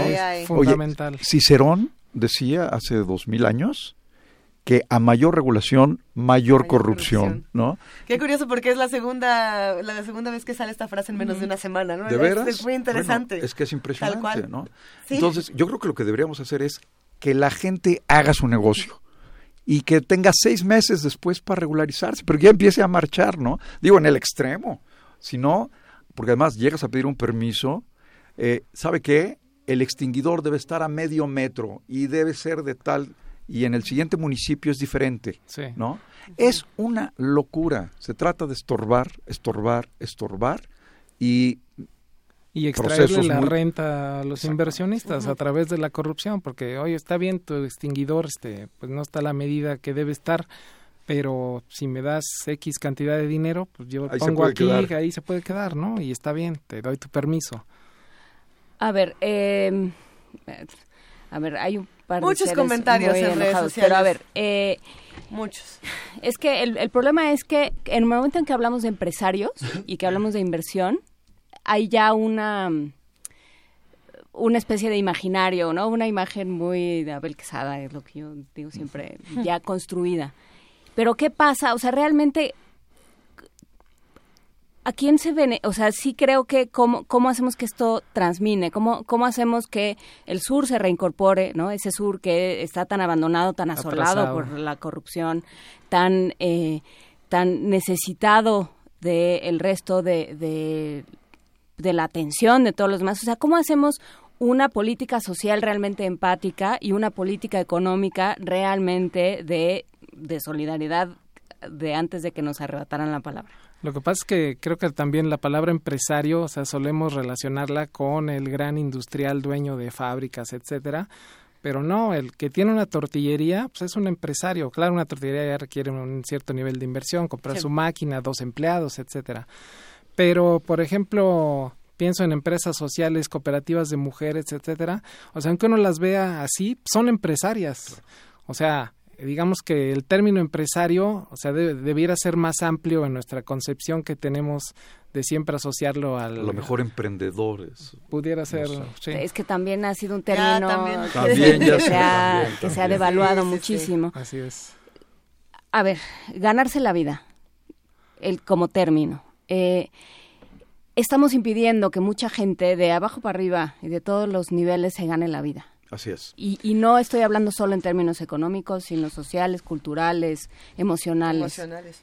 Que, eh, ¿Dónde entran los empresarios y dónde entra el gobierno en ese, en, en ese término? Mira, eh, cada mes se anuncia una tasa de desempleo que anda alrededor de 4%, de repente un poco más bajo de 3%. Eso es absolutamente parcial. ¿Qué sucede? Eh, cuando esto se mide mediante una encuesta y cuando llegan y te encuestan y te preguntan, oiga, ¿usted trabaja? Entonces, pues no. Ah, y está buscando trabajo, fíjate la condición. Sí. Ah, entonces usted es desempleado. Porque no tienes y estás buscando. Pero si tú contestas, no tengo trabajo y no estoy buscando, entonces no eres desempleado se llama disponible para trabajar, pero no eres desempleado y por lo tanto no está en ese 4%. Ah. Si además le agregas... Y no eres parte de la población económicamente activa. Y no eres parte de la población económicamente activa. Y si aparte le agregas a los que dijeron que sí tienen trabajo, pero que trabajaron dos horas solamente la semana pasada, a lo mejor cargaron un costal en la central de abastos y ganaron para una torta, esos son subempleados. Es una forma de desempleo. Si sumas eh, a los tres, no tienes a dos millones eh, de desempleados, tienes a doce. Eh, aquí el tema es muy serio y ese es el tema de ganarse la vida, efectivamente. Tenemos a 12 millones de gente que requiere un empleo digno, con buenos sueldos y de tiempo completo, ¿no? O sea, el empleo es fundamental. Eh, y además, échale otra. Cada mes se agregan 80 mil o 100 mil jóvenes a, este, a esta búsqueda de empleo. Cada mes. Alrededor de un millón al año adicional, ¿no es cierto? Entonces, bueno, y si a eso, perdón, y si a eso le agregas los niveles salariales, pues ya estamos en el mundo más complicado. O sea, imposible ganarse la vida. Por ejemplo, el tema este del salario mínimo, que por ahí en una plática donde estuvo Luis, ah, se hablaba de un salario suficiente. O sea, por lo menos que te permita comprar los alimentos para tu familia. Bueno, el salario mínimo no da para eso, ni con los 80 pesos a los que llegó ahora. O sea, tendría que ser mayor. Entonces, esa combinación de 12 millones de personas subempleadas o, desempleadas o desocupadas, más los bajos niveles de salario, pues este, eso nos da como resultado estas protestas por los aumentos en el precio de la gasolina. Ahora, ¿qué hacer? Eh, de nuevo, lo que tú decías, ¿cómo ganarte la vida? Bueno, lo que tenemos que hacer es reducir, es crear empleos. No hay otra solución más que crear empleos. Y eh, una parte muy importante de la causa de la falta de inversión tiene que ver con el gasto público, tiene que ver con la corrupción, tiene que ver con el exceso de regulación. Mira, el sur, ahora el programa de las zonas económicas especiales. Oye, ¿quién va a invertir en un lugar en el que hay una carretera llena de hoyos y pequeñita? Es decir, el retraso en la infraestructura nos da un golpe brutal al futuro. Es decir, la inversión en infraestructura del gobierno, por así decirlo, es dramático que se haya caído tanto, porque déjame, déjame, es como el asfalto al futuro, ¿no? Es decir, ¿cómo llegas a estos lugares? Entonces, para que, punto. Entonces, para, para poder eh, en el futuro poder desarrollar estas zonas, lo primero que tienes que hacer es infraestructura, ¿no? Y estos hombres, en el 17, reducen la infraestructura de nuevo. En el 16 la redujeron. Entonces estamos viendo niveles. Es muy complicado funcionar con un gobierno que no ve por el bienestar y que no permite que se dé la inversión que se tiene que permitir por el lado fiscal, por el lado del gasto, Creo que... Sí, en el tema del presupuesto de 2017, por ejemplo, el presupuesto de infraestructura carretera se redujo más de 20% con respecto al del 16. Imagínate. Que aparte ya se había reducido. Entonces, caminos rurales pues están prácticamente olvidados. Entonces, cuando hablaban del campo, pues sí, a lo mejor por ahí alguna gente produce, pero no tiene cómo sacar su producción porque resulta que no hay camino. Entonces, y luego este el sur, o sea, ¿por qué no se ha desarrollado? Pues en gran parte por la falta de infraestructura. Y si de repente yo digo, con esta zona económica especial voy a desarrollar esto, pero la infraestructura de alrededor no la tengo, pues primero tuve que hacer la infraestructura y luego estar pensando en, una zona a desarrollar. A ver, eh, dice Alejandro Geordórica que está, ha estado eh, platicando mucho con nosotros sobre el TLC ya desde hace un tiempo. Yo hoy en la mañana pensaba en él y dije, no, hombre, se va a dar vuelo hoy en la nos dice? Sí. Eh, dice, negociamos en desventaja. Eh, yo, yo pondría dos cosas sobre la mesa. La, primero la pregunta, si negociamos en desventaja y qué podemos hacer pensando en esta renegociación del tratado. Y luego, ¿qué hacer con las transnacionales? ¿Cómo, cómo se ha comportado el gobierno con las transnacionales? ¿Hasta qué punto les ha dado demasiada libertad y nos ha hecho daño? Este, esos dos temas. ¿Cómo negociamos y qué pasa con las transnacionales? Yo creo que eh, no negociamos en desventaja. De hecho, eh, Clinton no quería el TLC. Los americanos no querían el TLC. En realidad fue una presión nuestra y eh, por eso se quejan tanto los americanos del TLC. por eso fue tan buena plataforma. sí, por supuesto. Entonces, pero aquí hay algo interesante. pareciera ser que la reacción y lo que viene ahora de Trump al, menos así lo vimos inicialmente, tenía que ver con poner aranceles, con poner impuestos a las exportaciones, es decir, un tema comercial. Y luego cambió radicalmente porque los mismos senadores y diputados republicanos dijeron, no, no nos vamos a meter a una guerra comercial, sería una locura, porque vamos a poner un arancel y nos van a poner aranceles allá, obviamente, ¿no? Y entonces dijeron, lo que tenemos que hacer es más bien una reforma fiscal y por el lado fiscal cambiar las cosas. Y entonces ha desaparecido de la discusión la parte comercial de aranceles, de incluso abrir el TLC, porque se encontraron con que una reforma fiscal que no tenga impuestos sobre las exportaciones y que tenga impuestos muy altos sobre las importaciones, podría ser la mejor solución. Entonces, toda la atención del mundo entero ha cambiado a ver lo fiscal que están pensando y ya no tanto lo comercial. Y ahora sí, perdón, y si el tema es fiscal, tiene que pasar por el Congreso. Así es. Entonces, digamos, eso le quita un poco el poder a Trump de decidir unilateralmente qué es lo que va a hacer, porque además en el Congreso, con mayorías republicanas, siempre han sido pro comercio. Entonces, o sea, si está pensando como un tema fiscal, va a tener que pasar por el Congreso. Y este impuesto es el que le han dicho el Border Adjustment Tax, ¿no? De cobrarle a las importaciones y a las exportaciones no. Y entonces eso ya no lo vemos tanto, o no se ve tanto como un riesgo de poner en peligro el Telecan. Pero, el, pues pero el impacto fiscal puede ser muy grande de todas maneras, ¿no? ¿Con qué reflexiones finales nos quedamos ya que el tiempo el tiempo viene viene volando? Bueno, rápido algo sobre el tema fiscal. Si Trump eh, baja los impuestos a las empresas en Estados Unidos, es es un tema que nos pega por el aspecto de competencia, porque aquí vamos a estar cobrando tasas impositivas mayores. Entonces muchos inversionistas podrían decir, pues yo me voy a poner donde me cobran menos impuestos. Entonces, este, pues ahí lo dejaría con el tema de que es una preocupación, independientemente de Telecan, es algo que hay que estar pendientes. Es tan importante, yo estoy totalmente de acuerdo con Francisco, es tan importante que lo que discutíamos sobre la parte arancelaria y el TLC puede ser un juego de niños frente al impacto fiscal. O sea, una modificación fiscal sí es un terremoto. Ahora, hoy en la mañana aparece un artículo en el Wall Street eh, de una eh, este, interview, como una, entrevista. que le hicieron a, Trump, y Trump dice, no, yo creo que eh, la reforma fiscal no, porque es muy complicada. Ah, otra vez, ¿no? ahora, ah, qué complejo. Venga lo que venga, yo creo que nosotros tenemos que salir con una respuesta muy rápida y casi idéntica a lo que ellos hagan.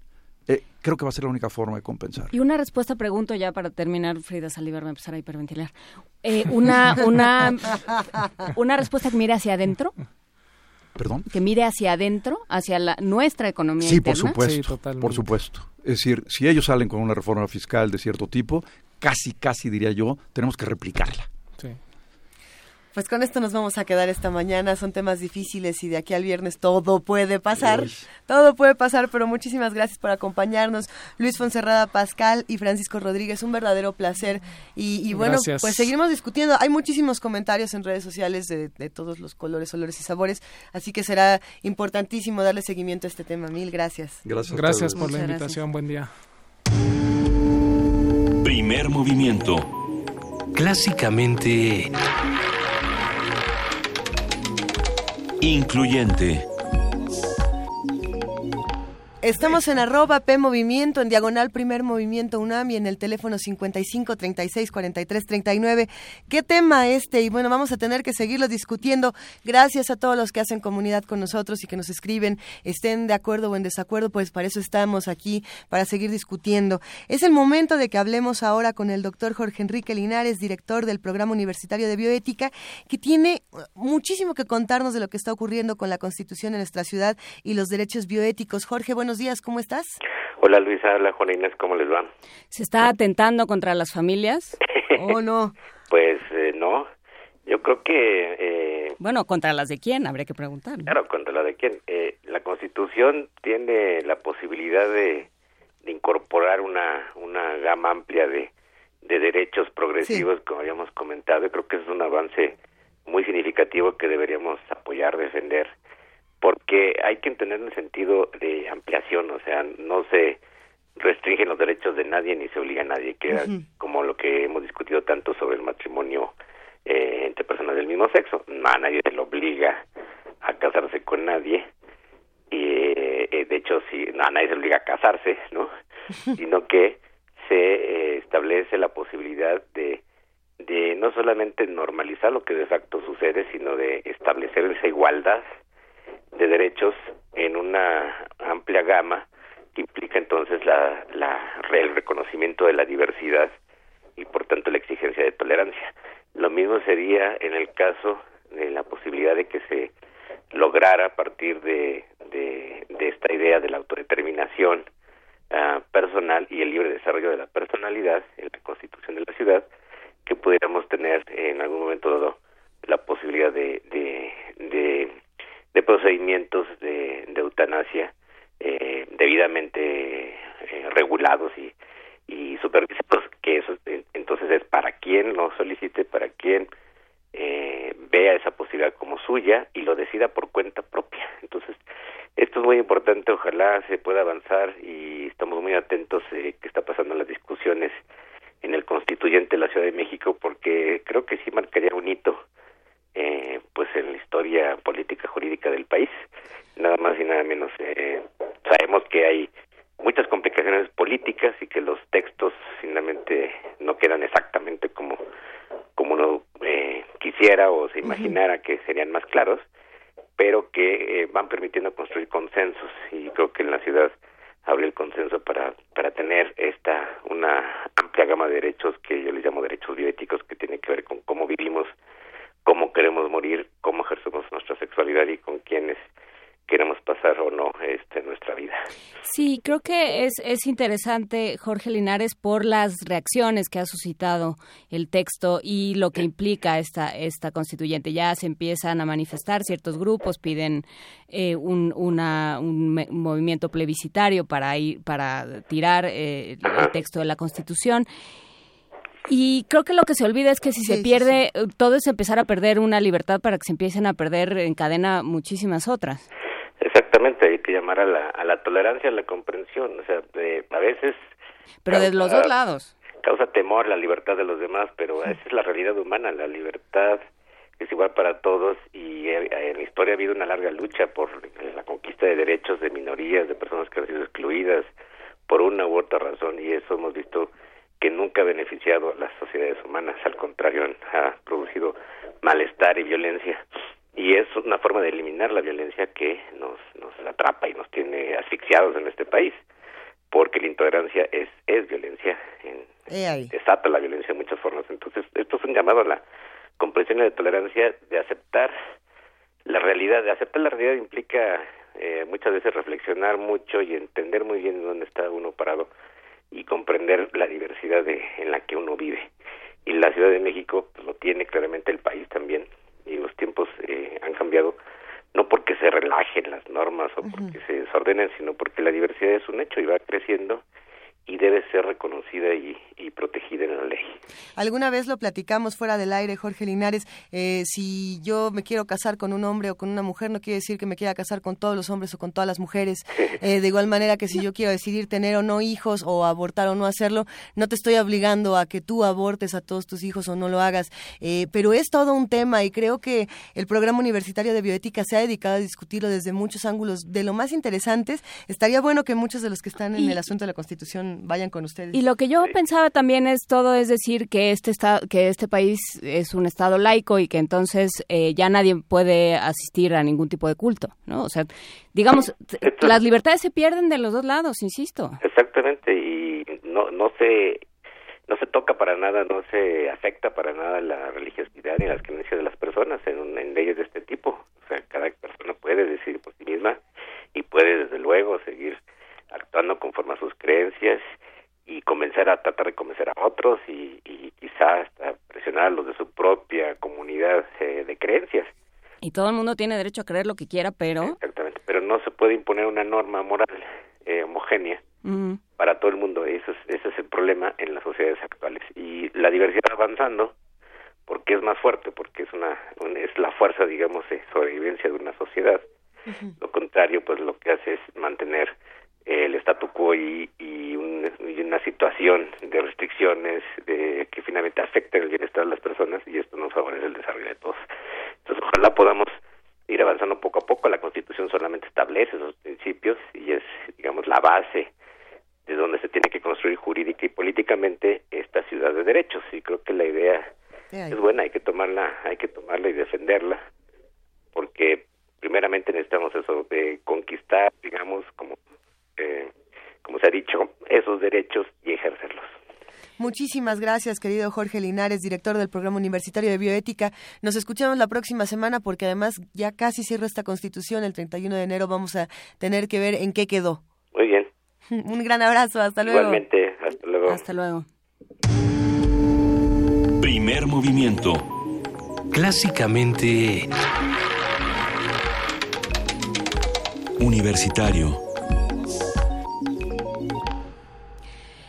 A ver, como hablábamos el lunes con el doctor Rolando Cordera, hoy la universidad, a través de la Dirección General de Comunicación Social, nos invita a la inauguración del seminario Grupo Nuevo Curso de Desarrollo aquí en el programa en el marco del programa universitario de estudios sobre el desarrollo. Lanzan hoy un documento que se llama En defensa del interés nacional, que ya está circulando y del cual hablaremos en en su momento, pero por lo pronto está en este momento a punto de comenzar, ¿no? O ya comenzó hace un rato la, eh, la presentación de este documento. Antonio Quijano tiene el reporte. Buenos días, Antonio, ¿cómo estás?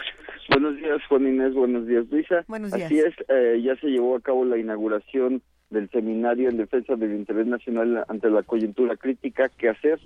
Y en el evento el rector de la UNAM, Enrique Graue, dijo que a dos días de que Donald Trump llegue a la presidencia de Estados Unidos, México se encuentra en una situación crítica. Al inaugurar el seminario en el auditorio Jesús Silva Herzog del posgrado de Economía, el rector mencionó que es momento de cambiar el modelo económico. Escuchemos. México debe comenzar por responder mediante el replanteamiento de su propio rumbo de desarrollo y reinventarse a sí mismo. De cara a estas adversidades, la UNAM responde abriendo espacios al diálogo, convocando a toda la comunidad universitaria a poner su formación, sus conocimientos y su capacidad intelectual al servicio de nuestro país. Es por esto que el Grupo Nuevo Curso de Desarrollo de la Universidad Nacional ha convocado este seminario en defensa del interés nacional. El, evento condensa a lo largo del día la reflexión y el análisis en, torno a cuatro temas fundamentales. Derechos humanos y migración, empleo y salarios, comercio e inversión y vulnerabilidad monetaria, financiera y fiscal. El objetivo de cada uno de los casos es presentar propuestas pertinentes, desde el rigor académico, que coadyuve en la definición de un plan integral de contingencia y que permite enfrentar los embates externos y formular una nueva agenda de desarrollo para México. Juan Inés, en la inauguración también habló el ingeniero Cuauhtémoc Cárdenas, quien coincidió en que es urgente cambiar el modelo económico y dijo que las movilizaciones pacíficas pueden cambiar el panorama. Puso como ejemplo el, el caso de la ley de agua en Baja California que fue derogada. Cuauhtémoc Cárdenas también dijo que lo más grave es el sometimiento del gobierno mexicano ante las amenazas cumplidas del presidente electo de Estados Unidos. Hasta aquí mi reporte, Juan Inés. Pues muchísimas gracias, eh, Toño Quijano. Todavía eh, están en la mesa una, una introducción sobre el contexto internacional, una, una mesa sobre derechos humanos y migración, sobre empleo y salario, sobre comercio e inversión, vulnerabilidad monetaria. Todo esto puede, eh, se puede, se puede asistir todo aquel que quiera. Sí, claro, eh, aquí en el auditorio Maestro Jesús Silva Herzog las puertas están abiertas para todo aquel que se interese. El seminario tendrá duración hasta las 3 de la tarde, cuando se dé su cierre. Bueno, pues eh, lo, lo, platicaremos más adelante, eh, aquello que esté sucediendo. Muchísimas gracias, Toño Quijano, por tener este enlace con nosotros. Que tengas un buen día. Igualmente, buen día. Hasta luego. ¿Y nosotros qué creen? Ya nos vamos, ya son las 9 de la mañana con 59 minutos. Nos queda nada más estos últimos 60 segundos para agradecer a todos los que hacen comunidad con nosotros y recordar que, que si bien hablamos a veces de temas difíciles, lo hacemos para dar pluralidad a todas las voces y para seguir discutiendo entre todos cómo, cómo vamos a replantear las cosas. Un, un placer, querida Juana Inés de esa. Un gusto, como siempre, Luisa Iglesias, y nos escuchamos mañana. Estará por aquí Los Mundos Posibles. Hablaremos. Eh. Sí, hablaremos de un montón de cosas. ¿Ah, sí? Pásense por aquí. Pues va a estar bueno de 7 a 10 de la mañana, 860 de AM, 96.1 de FM y www.radiounam.unam.mx. Nos escuchamos mañana. Nos escuchamos mañana, Luisa Iglesias. Esto fue Primer Movimiento. El mundo desde la universidad.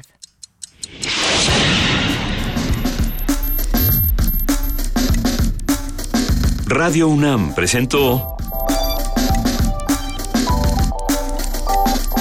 Primer movimiento. El mundo desde la universidad.